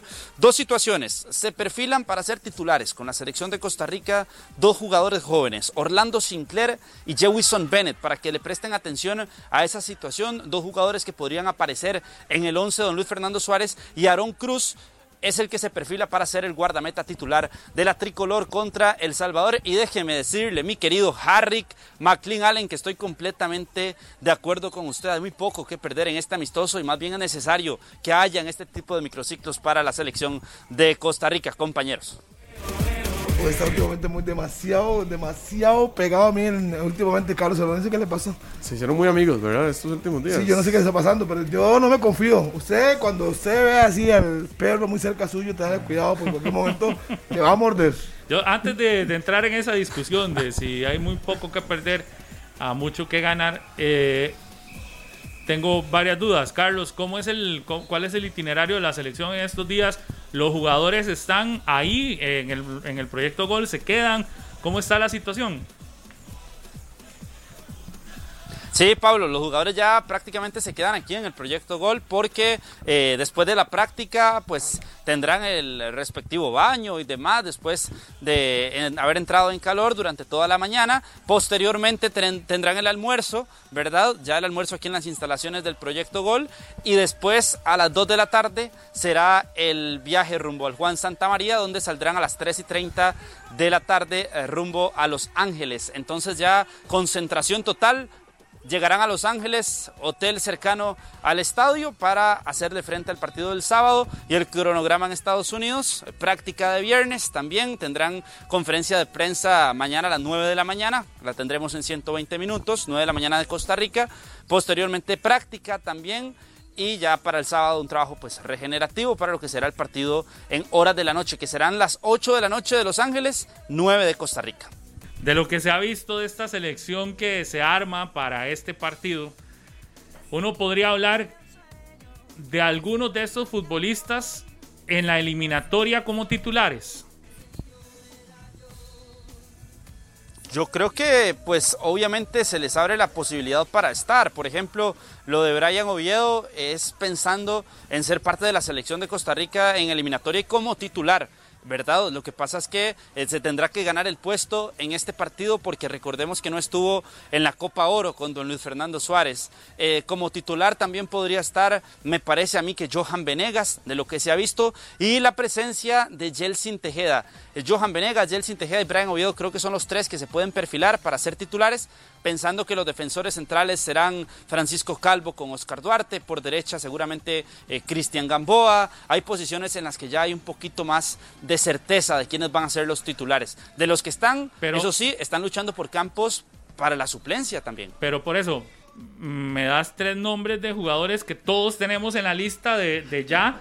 De, de, de, parte de la eliminatoria. Yo me Usted refiero no principalmente a los jugadores que se llaman, que son gran mayoría, que no tienen una, que no tienen una, una trayectoria en selección. Los tres que nos da son nombres de, de, de, jugadores de selección que los puede convocar Suárez, Harrick sí es el técnico de la selección. Cualquiera puede convocar a esos tres que, que dio de nombre. Y son mundialistas de, dos. Ajá, de, de los otros, No, no, pero es porque yo se lo digo pensando, Pablo, en los jugadores que podrían ser titulares en eliminatoria. Ya si hablamos de jugadores que podrían incorporarse a las convocatorias durante septiembre, octubre la pregunta y era si alguno yo le de podría esos- mencionar estos dos nombres, lo de Sinclair y lo de Jewison Bennett. pero por eso, si alguno de esos se puede eh, eh, incluir en una convocatoria, estamos de acuerdo, pero ninguno para ya meterse en una No. titularidad en una selección nacional. Es decir, a- adicional a esos que son reconocidos por todos como parte de la selección. Sí, no, no, no, de eso no, Pablo. Yo creo que ya para meterse en una titular de estos jóvenes o de estos jugadores que tienen posibilidades por primera vez en sus carreras para estar en selección, creo que es muy difícil, prácticamente imposible que se metan en un once estelar de don Luis Fernando Suárez para el debut en eliminatorio o para los primeros partidos en esta octagonal. Para eh, efectos entonces de análisis, uno dice que esta puede ya hablarse de una selección B, mínimo B, ¿verdad? Porque tiene 3A, ver- digamos, 3 ahí que se puede meter, un par, o 3, 3A de la selección que, que usted sabe que van a convocar, un par que podrían ganarse un paso o una, posibilidad de ser convocados a una eliminatoria y el resto es para verlos entonces al final. Y quería llegar a esta conclusión. ¿Estamos de acuerdo, Carlos? Sí, yo creo que sí, Pablo, estamos completamente de acuerdo. Lo que pasa es que eh, yo por eso estoy de acuerdo con Harry, porque es importante observar a estos otros jugadores y que el técnico pueda llegar a toparse con una sorpresa. Por eso los dos que van a ser titulares, Orlando Sinclair y Jewison Bennett, pensando en tener esa sorpresa en el partido y pensar en tenerlos durante las eliminatorias, durante la eliminatoria en la convocatoria. Sí, no, sí, sí, claro, esa, es- esa está bien, pero yo a lo que voy, o mi punto final es, si vas a, a- a llevar una selección B tirando a C con un- unos 3, 4 jugadores de la A, Cinco, cinco, cinco. eh, es, es 4 o 5 jugadores de la A, eh, y una B tirando a C, está muy bien en un momento donde, donde no hay fogueos. Pero si te vas a que esto, ¿cuánto te puede ayudar para planificar los partidos de eliminatoria que se vienen contra México, contra Jamaica y contra la selección de Panamá? Si no tenés al grueso de los que sí vas a convocar para esos partidos a falta 22 días, me parece que es una opción para ver nombres o para ver jugadores, pero estás a 15 días del primer juego eliminatorio. Eh, no sé cuánto te puede ayudar eso para armar ese partido. Y después, eh, cuánto te podría perjudicar si El Salvador nos hace ver mal el sábado en el ánimo, en el ambiente, en la, en, en la confianza que requiere un equipo de cara al arranque de una eliminatoria, porque recordad que ese partido lo vamos a ver todos, porque recordad que es la última cara antes de ir al- a, la, a la octogonal. Entonces, por eso es que mi punto de, de- de- de cuánto podría costarnos caro este, esta, este partido no es en lo futbolístico, es en el ambiente que se puede crear si no hay un buen resultado, si El Salvador enfrentando esta selección B tirando a C que vamos a llevar nos hace ver mal. Sí, yo también creo que va por el mismo camino. Lo que pasa es que yo pienso en que si se va a perder o, por qué se perdería si entonces no se va a ganar, ¿verdad? Yo lo pongo en una balanza y más bien creo que eh, se gana la oportunidad para que don Luis Fernando Suárez observe más jugadores y en cuanto a perder, no porque ya usted bien lo dijo, esta prácticamente eh, no es la selección que va a estar contra México, que va a estar contra Panamá o que va a estar contra Jamaica en el inicio de la eliminatoria. Hay jugadores que sí se meterán en el llamado, pero cuando veo de que no van a hacer, entonces yo digo, no hay tanto que perder, más bien hay mucho que ganar con las oportunidades que se pueden brindar en selección nacional y que en un nuevo proceso eso es muy importante. Sí.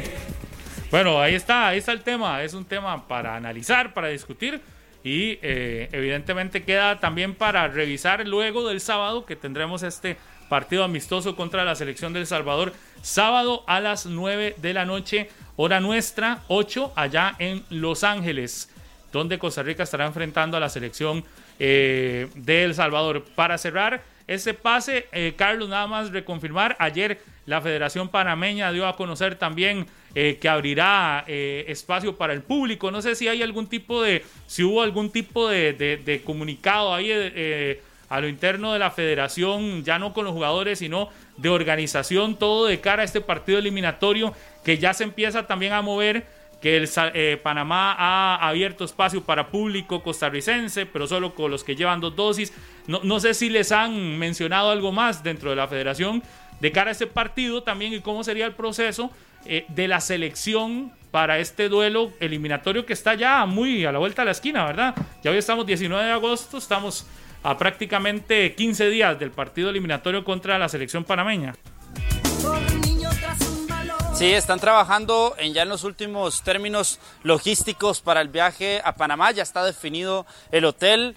Eh, también en la ciudad de Panamá. Y en cuanto al tema de aficionados y demás, este viernes se abren, por ejemplo, las acreditaciones para los medios de comunicación de momento el aforo para el Rommel Fernández es del 25%. Sin embargo, en Panamá trabajan para que se pueda extender un poquito, para que se pueda expandir y hayan más aficionados, más que ese 25%. Más bien, hoy conversábamos eh, con miembros aquí de la Federación Costarricense de Fútbol y sí nos explicaban que, por ejemplo, en cuanto a protocolos y demás, eh, Panamá sí está un poquito más abierto, pese a la cantidad de contagios que tienen de COVID-19. Por ejemplo, la conferencia de prensa post partido contra la selección de Panamá será presencial. Aquí en nuestro país, en los primeros dos partidos contra Jamaica y México, será de forma virtual, así como la zona mixta, por un tema de un protocolo que está en el Ministerio de Salud. Entonces son parte de las diferencias que va a haber de un partido como visitantes en Panamá al partido que vamos a recibir contra México y al partido que vamos a recibir contra la selección de Jamaica. Es parte de lo que se ha manejado también Aquí tienen conocimiento de que muchos aficionados costarricenses viajarán con las dos dosis y se harán presentes en el primer juego eliminatorio para la selección nacional de Costa Rica y los detalles con los legionarios y demás a los cuales ya se les ha ido pues obviamente notificando de que estén pendientes porque podrían recibir una convocatoria para estar en este primer partido contra la selección panameña en la eliminatoria mundialista. Dos preguntas. Queda claro, primero, que eh, Costa Rica va a recibir entradas, es decir, se van a tramitar desde acá las entradas, la federación va a recibir las entradas para eh, tramitarlas acá o cada aficionado que viaje tendrá que eh, tramitarlas por sí solo allá en Panamá o a través de una agencia de viajes. Esa es una duda. Y la segunda es más bien como una aclaración, para entrar a Panamá no se ocupa tener las dos dosis para entrar al país, a Panamá, no se ocupan las dos dosis, ¿verdad? Es para ir al estadio. Es, lo que están obligándole al aficionado es colocarse o, que pueda ingresar al estadio solo aquel que tenga las dos dosis, ya sea de Pfizer o de, o de AstraZeneca, que son los que se colocan acá en el país, o alguien que tenga la dosis de Johnson y Johnson, que esa será solo una, que tenga el, eh, completo, el, ¿cómo se dice? El, el esquema de vacunación completo, gracias Heiner. Eso es, ¿verdad? Pero no para entrar al país, para entrar al país no hay esa obligación. Sí, Pablo. Bueno, en cuanto a la segunda pregunta, se la respondo primero. Para entrar a Panamá lo necesario es una prueba PCR, nada más, una prueba negativa de COVID-19 y poder hacer el ingreso a territorio panameño. Y para entrar al estadio, para ingresar al estadio, que hay que comprar la entrada, hay que tener sí el esquema de vacunación completo con las dos dosis o con una dosis, ¿verdad? Si se vacunaron con Johnson Johnson en Estados Unidos o en otro país, porque en Costa Rica esa no la eh, colocan. Y en cuanto a la primera pregunta, aquí tengo a, Gustavo Jiménez, el miembro de prensa de la Federación Costarricense de Fútbol, para que me la responda. Si quiere, viene eh, Gustavo, lo recibo rápidamente, porque eh, la duda es, ¿recibirá la Federación entradas por parte de la Federación Panameña para el partido, el partido eliminatorio? Eh, buenos días, Carlos, y a los estimables amigos que, eh, que nos siguen en 120 minutos.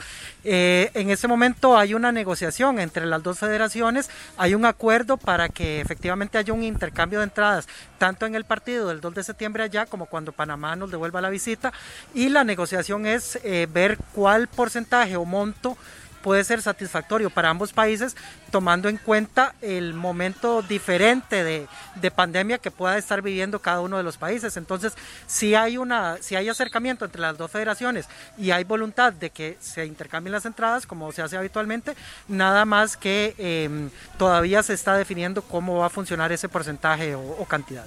Listo, gracias Gustavo. Encantado, a las órdenes. Gustavo Jiménez de la Federación Costarricense de Fútbol para responder esa consulta, Pablo, que era pues muy clara de esa negociación que existe, la posibilidad para que se den entradas a la Federación Costarricense de Fútbol que estén disponibles también para los costarricenses. Sí, ahí el tema es que a la hora de solicitar las dos dosis para entrar al estadio ya limita a muchísimos, porque recordemos que acá en Costa Rica solo, según el reporte de ayer, solo 900 mil personas tenían el esquema de vacunación completo. Hay más de 2.700.000 con al menos una dosis, pero el esquema completo 900 mil personas. Eso sí, limita a muchos que no tienen el esquema completo, que, hubiesen podido ir al estadio y, y, yo creo, no sé si eso se puede variar o no, eh, la solicitud o la, o la exigencia que está haciendo Panamá y en caso de no variarse, sí se le limita a algunos que no han podido completar el esquema, recordando que Costa Rica abrió primero para las personas de más edad o de factores de riesgo y luego para la población en general. Eh, y esos que entraron dentro de la población en general recibirían su segunda dosis muchos entre septiembre, octubre y hasta noviembre. Sí, eso sí, eso es una realidad, eso es una realidad eh, ante la apertura de los aficionados en Panamá, pero es algo que ya no va a cambiar, ¿verdad? Que es la indicación de, los, de la Federación Panameña de Fútbol de que pues no eh, ingresen aficionados que no estén con el esquema de vacunación completa, que es caso contrario con miembros de prensa, por ejemplo, Pablo, eh, los miembros de prensa, los periodistas, camarógrafos, encargados técnicos y demás que vayan a ser parte del partido no tienen que llevar ese requisito de eh, la vacunación completa, ¿verdad? Del esquema de vacunación completa. Entonces, eh, es para el tema de los aficionados que se hagan presente en las gradas. Gracias, Carlos, por el reporte. Muy amable. Pura vida. Ok, este, entonces el panorama de esto es principalmente para la gente que le gusta y conozco muchas personas que les gusta seguir a la selección en eliminatorias. Eh, en esta ocasión tendrá que ser o tendrá que hacerse una revisión exhaustiva de la situación de cada país antes de tomar la decisión si compro entrada o si compro tiquete o si compro paquete para ir a acompañar a la selección a la eliminatoria. Porque, por ejemplo, estamos con la duda de Canadá.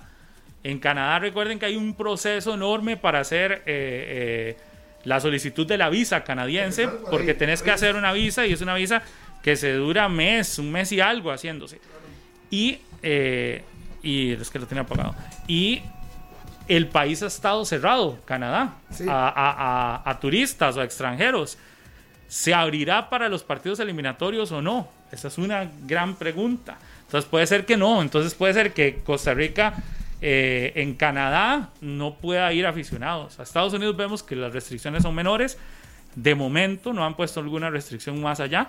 Pero también no nos podría o no nos sorprendería si de un momento a otro nos avisan que, que, ocupas dosis, las dos completas para ir a un estadio, porque eso sí lo están exigiendo, ¿verdad? Y, es que cada, cada, país creo que va a tener su particularidad, porque todos dependen de una situación eh, independiente de cada sector. Entonces yo creo que para la gente que quiera acompañar a la selección, tiene que estar no solo pendiente de lo que sucede en cada país, sino ver incluso si se podrá, porque el hecho de que en otros países se haya permitido el ingreso de aficionados no quiere decir de que también se vaya a permitir el ingreso de aficionados de otro país. hay, que, hay, que, hay, que, revisar. la diferencia. Para Panamá en este caso sí, sí abrió la, la, posibilidad de que aficionados de Costa Rica fueran, pero no sé para los próximos partidos si en otros países también se podrá. Que puede perfectamente que te digan sí, sí hay aficionados, pero solo hondureños o solo salvadoreños.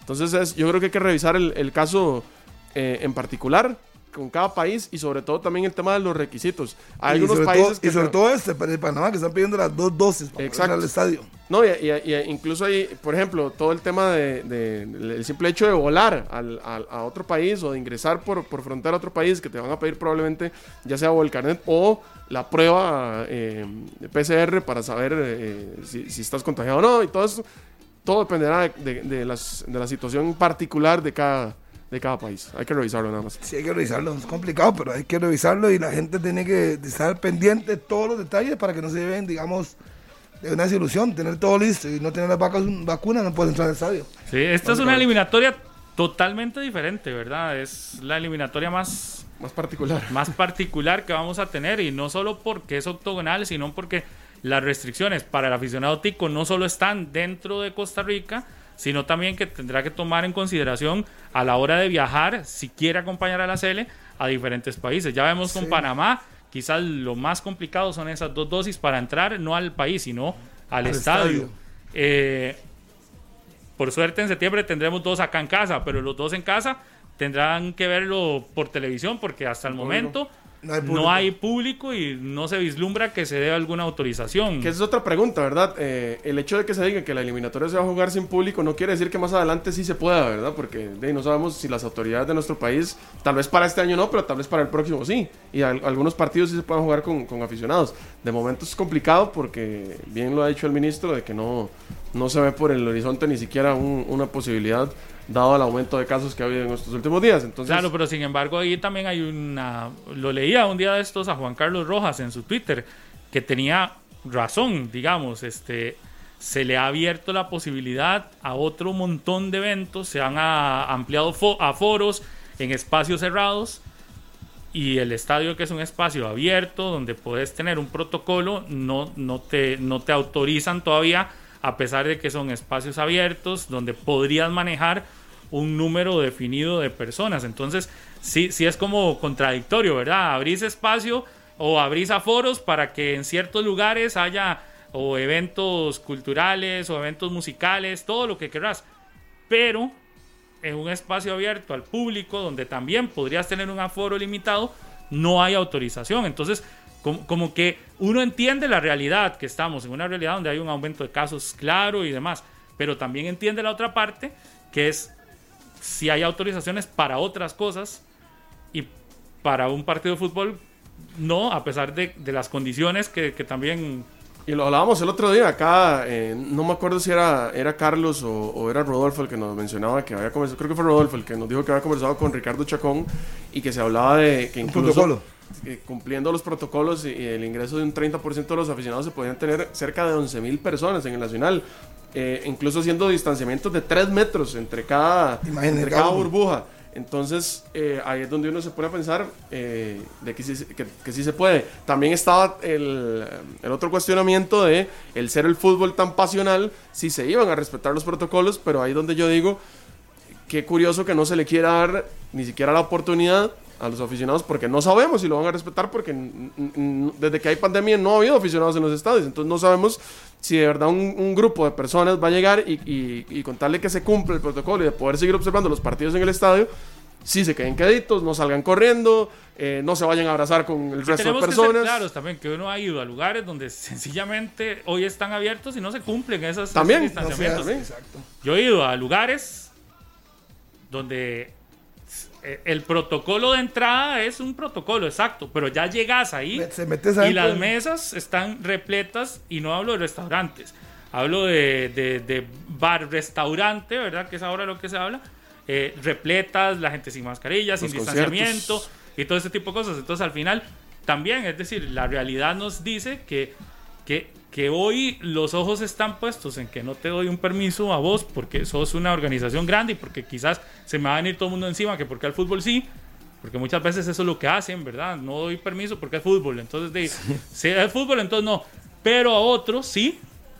¿Qué otra? Y, es que, y- que- pero- y- pero- y aunque no cumplan, y yo no sé si usted, yo he ido a lugares donde también. no se No, cumple, yo- claro, donde, yo no- les donde contar- usted dice nada. Yo les conté acá que yo ya fui a un concierto en un, en un lugar cerrado, obviamente porque no se ponen los conciertos al aire libre, donde le piden a la gente que se quede sentado en su mesa y que no cante y que no baile y que no se levante de la mesa, y eso es lo que menos pasa. Es hágalo. Pero yo igual pregunto, aparte del fútbol y de los conciertos internacionales masivos, ¿qué otra actividad está cerrada? Como para que vengan y digan, es que al fútbol sí le dieron permiso, pero a mí no. Es que no, no, no, no se me ocurre alguna otra. Sí, los conciertos masivos, los eventos esos. Son los únicos dos grandes Bueno, que... igual, igual que las que las fiestas patronales, las fiestas, Bueno, todo este tipo de cosas que Eso, están. eso igual, eso igual es, es comprensible porque normalmente se hacen, eh, se hacen brotes. No sé si, por ejemplo, alguna organización de alguna municipalidad o de algún cantón haya presentado un protocolo para poder abrir una fiesta de estas.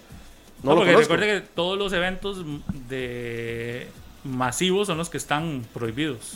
Por eso, es que a, Todos. a lo que voy es eso. Si, si usted tiene los protocolos correctos, por ejemplo, sé del área de los conciertos que incluso se había barajado la posibilidad hasta de poner espacios cerrados con tarimas eh, delimitados donde usted no se puede mover de ahí para poder hacer un concierto. eh, y el protocolo igual al final no se, no se autorizó, o tengo entendido que no se ha autorizado todavía, pero el protocolo está. Es cuestión de que, de que, el, de que el Ministerio de Salud dé dé el aval. Al igual que el del fútbol. El del fútbol está. Se ha presentado varios y está desde hace tiempo. Pero eh, se está a la espera nada más de que, de, de que se dé el aval. Lo que yo digo es que si las cosas se presentan correctamente y si usted trata, creo que, creo que los, los más interesados, en este caso los, los dirigentes del fútbol, van a ser los primeros, Los primeros en exigirle garantes. a los aficionados, Claro. si usted no cumple, va para afuera. De Así de sencillo, porque No arriesgar se necesita. uno, a arriesgar todo. Pero recuerda que también hay un bloque de gente que odia al fútbol, que dice, Sí, si sí. al fútbol le dan permiso, no puede ser. Entonces yo creo que también el gobierno se cura en salud con eso. ¿Con qué van a decir si al fútbol sí le doy permiso versus... versus y se puede inventar y versus a fulanito no? Entonces, digo, al final lo que uno no entiende es que sí hay permisos para otras cosas y que se incumple. Usted ve en lugares donde dicen aforo del 50% y llega y está repleto. Y lo que le dicen a uno es haga fila. haga Espere. fila y espere, porque igual se va a llenar, igual está completo y no. Sí, sí me van a entender. Sí, se convirtió en muy rígido para unos y otros mucho más flexibles. Eh, pero todo bien, porque también la gente necesita eh, trabajar y todo. Lo que voy es que van todas las líneas. ¿verdad? Igual en el fútbol lo, lo hemos comentado varias veces, la gran cantidad de sectores que se ven beneficiados, no, no dentro del estadio, dentro del camerino como tal, Claro. sino toda la gente de los parqueos, de los negocios aledaños, de transporte, de seguridad, que trabajan propiamente en las empresas que se contratan para estas actividades, la gente que vende alimentos dentro del estadio, los, hasta los que venden todas las, las chucherías que hay afuera, banderas, camisetas, eh, gorros, eh, todo esto, y todo este montón de gente que tiene tanto tiempo de no, de no No haber- ingresos. Vea, hasta, hasta de lo ilegal, hasta los propios vendedores de entradas. Que se han, que se han visto, y usted sabe que es un negocio también. De ahí, Eh, es sí. un montón de gente que tiene un montón de tiempo de no percibir ingreso por este tipo. Entonces, eh, si se está hablando incluso del tema de la reactivación de la economía, todos estos sectores también. Imagínese de todos los, los restaurantes, bares, parqueos que dependían Sí, de los claro. partidos de fútbol. Todos los, por ejemplo, alrededor del, del- del estadio de la liga, alrededor del estadio del Saprissa. eh, Los que pagaron una patente en el mismo estadio y venden la comida en el estadio. Exacto. ¿Hace cuánto no reciben ingresos? Ah, pero ya eh, no vi una nota de eso. Es una gente que tenía eso y que se abrió su propio negocio. Creo que era en el Saprissa. La vi en La Teja, me parece. Una historia ahí muy vacilona.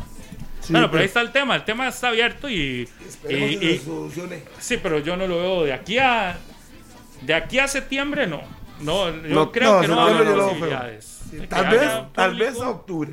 Eh, Tal vez. es que, que complicado Es que porque como usted escucha las noticias y todo lo que van diciendo, ahora se extendió muchísimo más el que supuestamente lleguemos a una, a una Inmunidad inmunidad de rebaño. mucho más larga. Entonces ahora se habla de diciembre y Ay, entonces uno no sabe. oh my Lo mejor es ir, ir día a día a ver qué. 10 con 29, pausa y volvemos. Las 10 de la mañana con 36 minutos. Muchas gracias por continuar con nosotros. Esto es Radio Monumental, la radio de Costa Rica, 120 minutos. También en Repretel, canal 11. Gracias por estar acá. Eh, tenemos ya a los. Listos, amigos de. Así es, invitados, has coordinado con ellos, independientemente de que pasaba el partido el día de ayer, terminaron empatando 2 por 2 ante el equipo de Guadalupe. Hablo de Bertoni Robinson, el gerente deportivo del equipo de Sporting, nos va a hablar del proceso, jugaron la liguilla y hoy están ahí, taco a taco con los primeros. Bertoni, ¿qué tal? Buenos días, aquí en 120 minutos. Espero que estén bastante bien, que sus familias estén muy bien y aquí muy contentos por el inicio del torneo que hemos tenido y el aprendizaje que tuvimos del torneo anterior. Hablemos de ese, de ese, ese proyecto de ustedes, hacia dónde apunta con la gente de Pavas, el Sporting, que se salió ya de la zona de descenso para meterse ya a competir y darle oportunidad a muchachos jóvenes. Bueno, en, sí el proyecto de Sporting es, es, bastante integral, donde tenemos obviamente el equipo masculino de la primera división, la primera división del fútbol femenino, tenemos un equipo de fútbol amputados que está pronto a iniciar torneos, si Dios lo permite, obviamente las divisiones menores.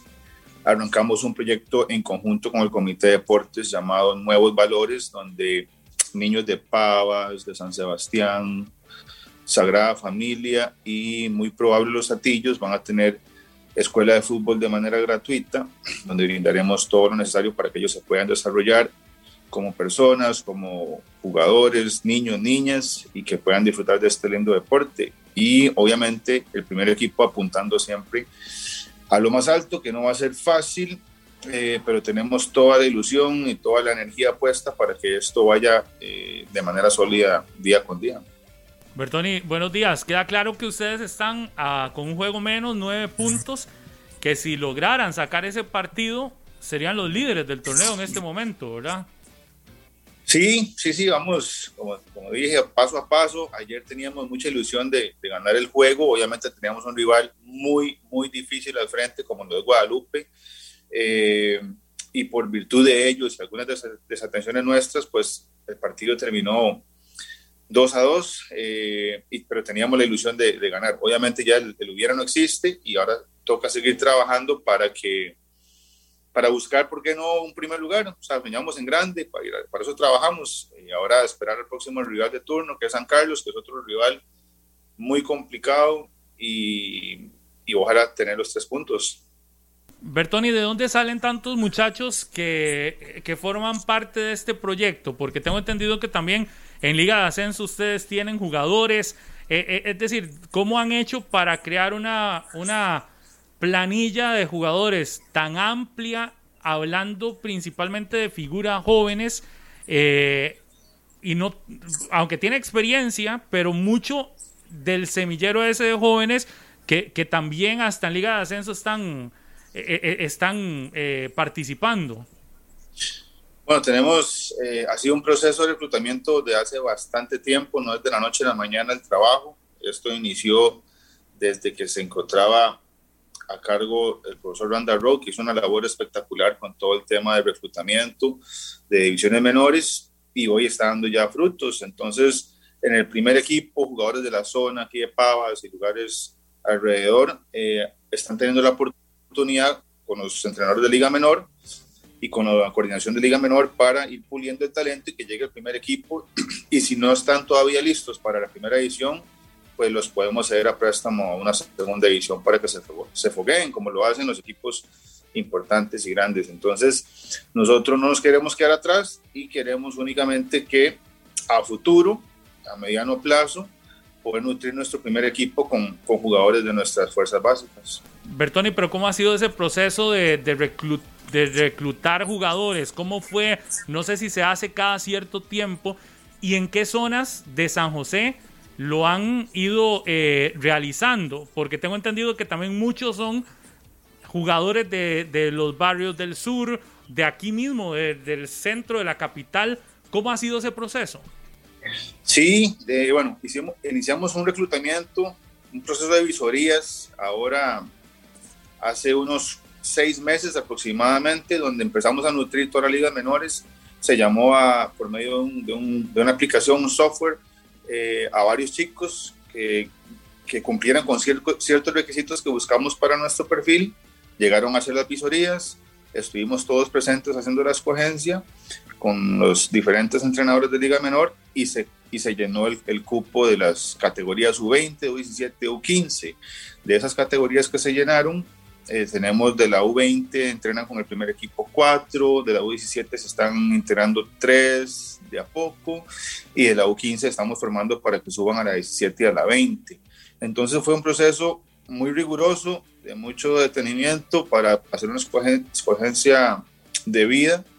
Y, y, en efecto son jugadores de, de, de, por aquí la zona, de Pavas, de la Abuelita, Atillos, etcétera, donde hay mucho talento y les, damos la oportunidad para que crezcan. Igualmente con, la, con una visoría de jugadores un poquito de, de entrada de edad, hicimos una visoría también de jugadores de los 19 a los 21 años, hicimos una selección, los escogimos y hoy algunos están a préstamo en, en segunda división. A mí me llama esto la atención, Bertoni, porque mucho se habla de estas visorías fuera de San José y se ha enfocado casi que la gran mayoría de equipos en buscar fuera de San José y eso es muy bueno y me parece que es que, eso es una, es una proyección eh, interesantísima, pero pocos han, se han adentrado, han interiorizado acá en San José eh, la búsqueda de nuevas figuras. Ustedes como que asumieron y se han apoderado de ese trabajo acá, ¿verdad? En, San José, eh, en barrios populosos, donde cada vez hay menos canchas de fútbol abiertas, eso sí, también, y donde me imagino que han encontrado quizás algún tipo de, rezago, porque es claro que ya no está la misma cantidad de espacios, ni que los jóvenes actuales tienen las mismas eh, condiciones con las que creció usted o con las que crecieron otros en zonas eh, más rurales, donde habían más canchas de fútbol y demás, y hoy en San José cada vez es menos esa posibilidad. Sí, de hecho, bueno, todo ha cambiado radicalmente. Cuando estábamos más chiquillos nosotros, había más oportunidad de jugar en las calles, en los parques, en las canchas. Era más seguro, era otro mundo completamente. Y esa oportunidad se ha perdido. Entonces, nosotros somos un equipo capitalino. Obviamente hay talento en, en todo el país. Obviamente nos ha llegado jugadores de diferentes áreas del país, Limón, Punta Arenas, Golfito, etcétera, a, tocar puertas, pero nosotros nos queremos, sin cerrar la puerta a ninguno, ¿verdad? Nos queremos enfocar y darle una oportunidad al, jugador capitalino, ¿verdad? Que tenga una opción importante de crecimiento en, en el Valle Central. Así que por ahí nos hemos centrado y vamos a seguir trabajando en conjunto con nuestro departamento de coordinación de Liga Menor que está a cargo del profe Diego Yacon y Omar Rollero, que son parte del cuerpo técnico del primer equipo, que eso es muy importante, porque estamos con una misma línea, eh, buscando talento. En eso estamos constantemente, es un trabajo muy arduo, eh, muy bonito, de, de, mucho sacrificio, pero nos llena de, nos complace cuando llegan los jugadores al primer equipo y encajan perfectamente. Y uno podría decir, perdón, que al ser de San José es más fácil, entre comillas, fácil digo, eh, costearle los pasajes al muchacho que esté en su hábitat y que nada más se desplace a las canchas de entrenamiento y poder irlo formando sin necesidad de tener que mover toda la estructura. Es, más, perdón, nada más, es más fácil eso, pero creo que es más caro porque muchos quizás no tienen el proceso de alimentación adecuado o, o, o, en, o la situación económica no sé si estoy equivocado, no necesariamente es la, es la óptima y algunos además tendrán sus trabajos o tenían sus trabajos o, o no estudiaban o cosas así, ¿verdad? Es que no, no sé si será más fácil. Eh, creemos que para nosotros no ha sido nada fácil, pero sí tratamos de dar las condiciones para que todos estén bien. En la parte nutricional tenemos convenios con, con patrocinadores y empresas que nos brindan cierta alimentación, eh, planes de nutrición, eh, planes médicos, eh, en fin, todo el cuidado, gimnasio, proteína, todo el cuidado que se requiere para, para formar atletas. Vamos paso a paso, o sea, no, no vamos a, lograr esto de la noche a la mañana. Obviamente es un proceso a mediano o largo plazo, pero la idea es que cuando el jugador llegue a la primera edición, sea donde sea, que sea parte de nuestra institución, tenga las condiciones óptimas para crecimiento eh, y que sean personas de bien en la parte educacional que vamos a buscar y estamos trabajando para darles becas en colegios también y va a ser una realidad. Estamos tocando muchas puertas y tenemos ya un par de convenios por ahí con universidades, pero en la parte de, secundaria también estamos trabajando, toda la parte de, alimentación, de que sea adecuada, que vaya de la mano de, un nutricionista. De hecho, hoy estábamos hablando con una empresa que nos brinda ese servicio y ya toca otra vez una charla de nutrición eh, y un sinfín de cositas que al final suman para que formemos atletas, porque si no formamos atletas estamos fritos. Aquí el tema es formar atletas y, personas de bien para que cuando lleguen a la primera edición no sea algo esporádico y que ellos puedan reventar sus carreras y después nosotros ver cómo hacemos para exponerlos y poder ojalá darles la oportunidad para que salgan del país.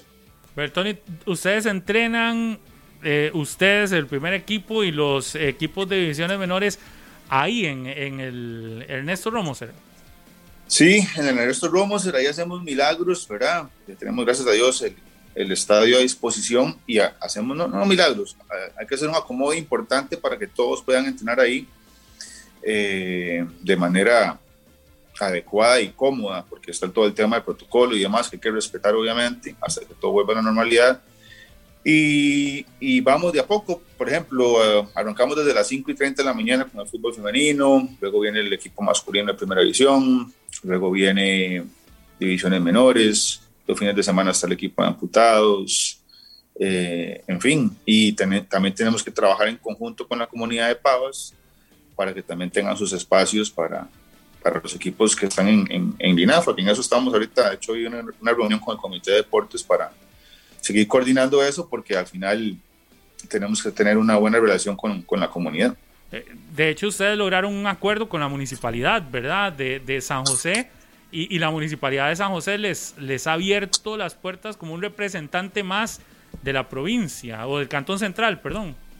Sí, sí, tenemos una muy buena relación con ellos y, un convenio de, de, uso de las instalaciones deportivas donde también hemos hecho muchas mejoras al recinto para que le queden a la comunidad, el tema de la iluminación, remodelación de camerinos, eh, se viene el cambio de la gramilla, eh, un sinfín de cosas para que, para que el estadio esté acorde para los atletas y para la comunidad. Entonces, eh, por dicha, tenemos ese, esa, esa, esa puerta abierta por parte de la MUNI y por parte del comité.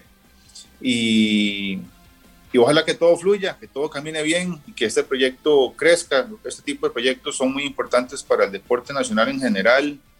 Eh, y si estamos con una visión a futuro y haciendo las cosas paso a paso, donde tenemos que aprender mucho en el día a día, eh, creo que vamos a ir por un, un buen camino. Al final, eh, también dependemos mucho de los resultados deportivos, pero gracias a Dios por el muy buen trabajo del cuerpo técnico del primer equipo y, las de, y el femenino y etcétera, el, el, el, proyecto de Sporting camina sólido al día de hoy.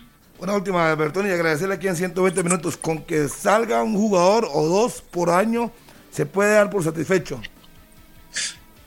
Es que nuestro proyecto no es un tema de, de que salgan jugadores uno o dos por año. Nuestro, nuestro proyecto es brindar a la comunidad todo un servicio integral, ¿okay? donde muchas personas salgan beneficiadas de este proyecto. Eh, no somos únicamente fútbol. Entonces, conforme vamos creciendo, tienen que ir saliendo talento en todo sentido de la palabra. Y si al final tenemos personas de bien en la, en la sociedad, eso es lo que nos llena de, de mucha satisfacción. Obviamente en el plano deportivo tenemos que ir sacando jugadores que, que, se, que llegar al primer equipo y, y, y, que hagan las cosas bien y por qué no pensar en empezar a, a, a vender jugadores con nuestra corta historia. Eh, tenemos los contactos necesarios para empezar a tocar puertas, tenemos una bonita estructura, así que no me sorprende del, de, de que en poco tiempo las cosas vayan dando un giro importante. Bertoni, yo tengo una duda con respecto al estadio. Yo recuerdo que el torneo pasado, con unos de esos aguaceros tan fuertes que cayeron, eh, el agua se... Hay, hay, que recordarle a los que quizás no conocen, el estadio Ernesto Romoser está como, como metido, como abajo más bien, ¿verdad? Es decir, la calle pasa como por encima, en algún sector, ¿verdad? Entonces en algún momento, yo no sé si, si está bien dicho así, pero en algún... Está en una cuesta, sí. estaba en un bajo de una cuesta. Ajá, entonces llegaba y caía agua. No sé si eso se ha podido solventar, porque evidentemente no es un problema del estadio, al final es un problema quizás de planificación de cómo se hizo, demás, pero se ha podido hacer algo porque al final eso también puede llegar a afectar la misma gramilla, las mismas condiciones del estadio. Sí, sí, en algún momento, hace unos años atrás, que de hecho no estaba Sporting, cuando se hizo el estadio, hubo un problema de, un muro de contención en el sector sur que se había caído, no sé qué, y eso se, se solventó por parte de la MUNI y, la, y la Comité de Deportes, y eh, ahora con el tema de las lluvias y demás, no hemos tenido por dicha problema, porque ya un tema de las, del alcantarillado del sector sur, básicamente, que en efecto estamos como en un, como un hueco, por así decirlo, eh, se solventó y ahora con todas estas lluvias de hace unas semanas, verás que no tuvimos, gracias a Dios, ningún, ningún problema. Obviamente el aguacero es torrencial y va a afectar en cualquier parte de, de, del país, pero el drenaje de la gramilla está perfecto eh, y no hemos tenido ese, ese, ese, inconveniente a hoy, gracias a Dios. No, entonces parece que está bueno porque a como han estado las lluvias en los últimos días, sí. este, claramente es para que en algún momento ya se hubiese rebasado. A como re sí. recuerdo que pasó sí el año pasado. Sí, sí, pero es que uña, no, no, no me acuerdo específicamente, pero por dicha hoy con Pablo hemos estado pura vida, así que esperar que nada más las lluvias no afecten a, a la capital y, y, por ende no nos afecte el estadio, pero hoy estamos, gracias a Dios, todo bien. ¿Y cómo sienten el arraigo del equipo a, a la comunidad? Eh, yo sé que es difícil en, en tiempo de pandemia al no tener oportunidad de que la gente vaya al estadio y a ustedes les ha tocado dificilísimo porque ascienden prácticamente sin opciones de tener nunca público eh, muy pocas veces han tenido público, ¿verdad? Creo que prácticamente sí. casi sin partidos con público. Sí, completamente, todos los partidos han sido así y el arraigo ha sido, ahí van creciendo, por dicha hemos tenido una muy buena aceptación con el programa de Nuevos Valores, que es el de, Sporting en conjunto con Comité de Deportes, a diferentes, distintas comunidades y por ejemplo este sábado que arrancamos ya en cancha con los entrenadores, llegaron varios chicos ya a ser parte de, de la estructura de, de, este programa de escuelas de fútbol. Y, y, en redes sociales tenemos una cantidad muy importante de seguidores. Eh, obviamente, en el momento esperamos que ya esté la apertura de, de los estadios, de los recintos, eh, a tener una integridad mayor con, con la comunidad, igualmente hacer más acciones de bien social en la comunidad para que nos conozcan, para que estén cerquita los jugadores, visitar escuelas, colegios, eh, en fin, para, para darnos a conocer, pero ha sido, ha sido complejo porque el equipo es nuevo. Eh, pero bueno, esperemos que, que, todo camine bien y por lo menos a hoy la, la aceptación de, de, lo que está alrededor del estadio ha sido bastante buena. Y, y, es que hay que tomar en consideración eso que usted decía y yo creo que no sé cuántas veces uno lo, lo dimensiona. Ustedes en primera división es un equipo que es nuevo, ¿verdad? En primera división nunca han tenido público en su estadio. Es decir, no saben qué es jugar un partido en casa con público en la historia que llevan en primera división, que es muy corta. Pero digamos que ningún otro equipo ha vivido eso. No, ningún equipo ha vivido eso. De hecho, es algo obviamente completamente atípico.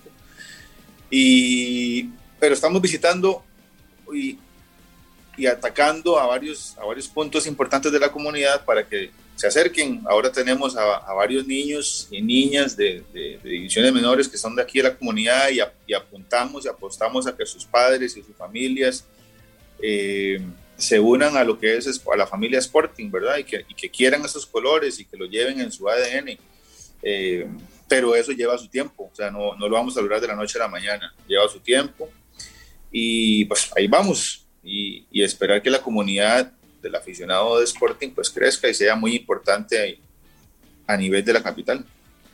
Muchísimas gracias, Bertoni, muy amable, un placer. A ustedes las gracias como siempre y un fuerte abrazo, que estén muy bien. Gracias. Bertoni Robinson, gerente, gerente del deportivo, Sporting. Gerente deportivo del Sporting FC. Está yendo bien, fútbol femenino, fútbol de amputados, primera división, convenio con Liga de Ahora Ascenso. se le olvida porque ya pero eso es que nunca han tenido público sí. es un dato no menor, ¿verdad? Sí, y en, en la historia, Guadalajara tuvo público, pero volvió a primera y no ha tenido público. Pero Sporting. Sí, sí, pero por eso. Nunca. Exacto. Es decir, nunca. ya en primera nunca han tenido un partido con público. Sí, sí, no buen dato, sí, ese no, no, un buen dato. no es referenciado normalmente. En segunda sí. Sí, tenía público. Pero en primera, desde que llegaron, no han tenido la oportunidad nunca de jugar un partido con público. tienen 22 fechas, 16, 28, 14, como sí, como 14 partidos en público. En, en casa. Pero sumarle los de los de visitante, nunca sí. han jugado con público en primera. Nunca, sí, nunca. Un dato curioso. No menor. Es el único bueno, equipo que hasta el día en de hoy. historia nunca ha jugado. Ya les dio tema porque habían vecinos. Pausa que nos lleva hasta mañana, si Dios quiere, ¿verdad? Heiner, así es. Goodbye. See you later. Chao. Un placer. Nos vemos mañana. Siento que hoy es lunes, pero no, hoy es no, jueves. No, no. Mañana es fin de semana. Por dicho, viene viernes. Chao. Este programa fue una producción de Radio Monumental.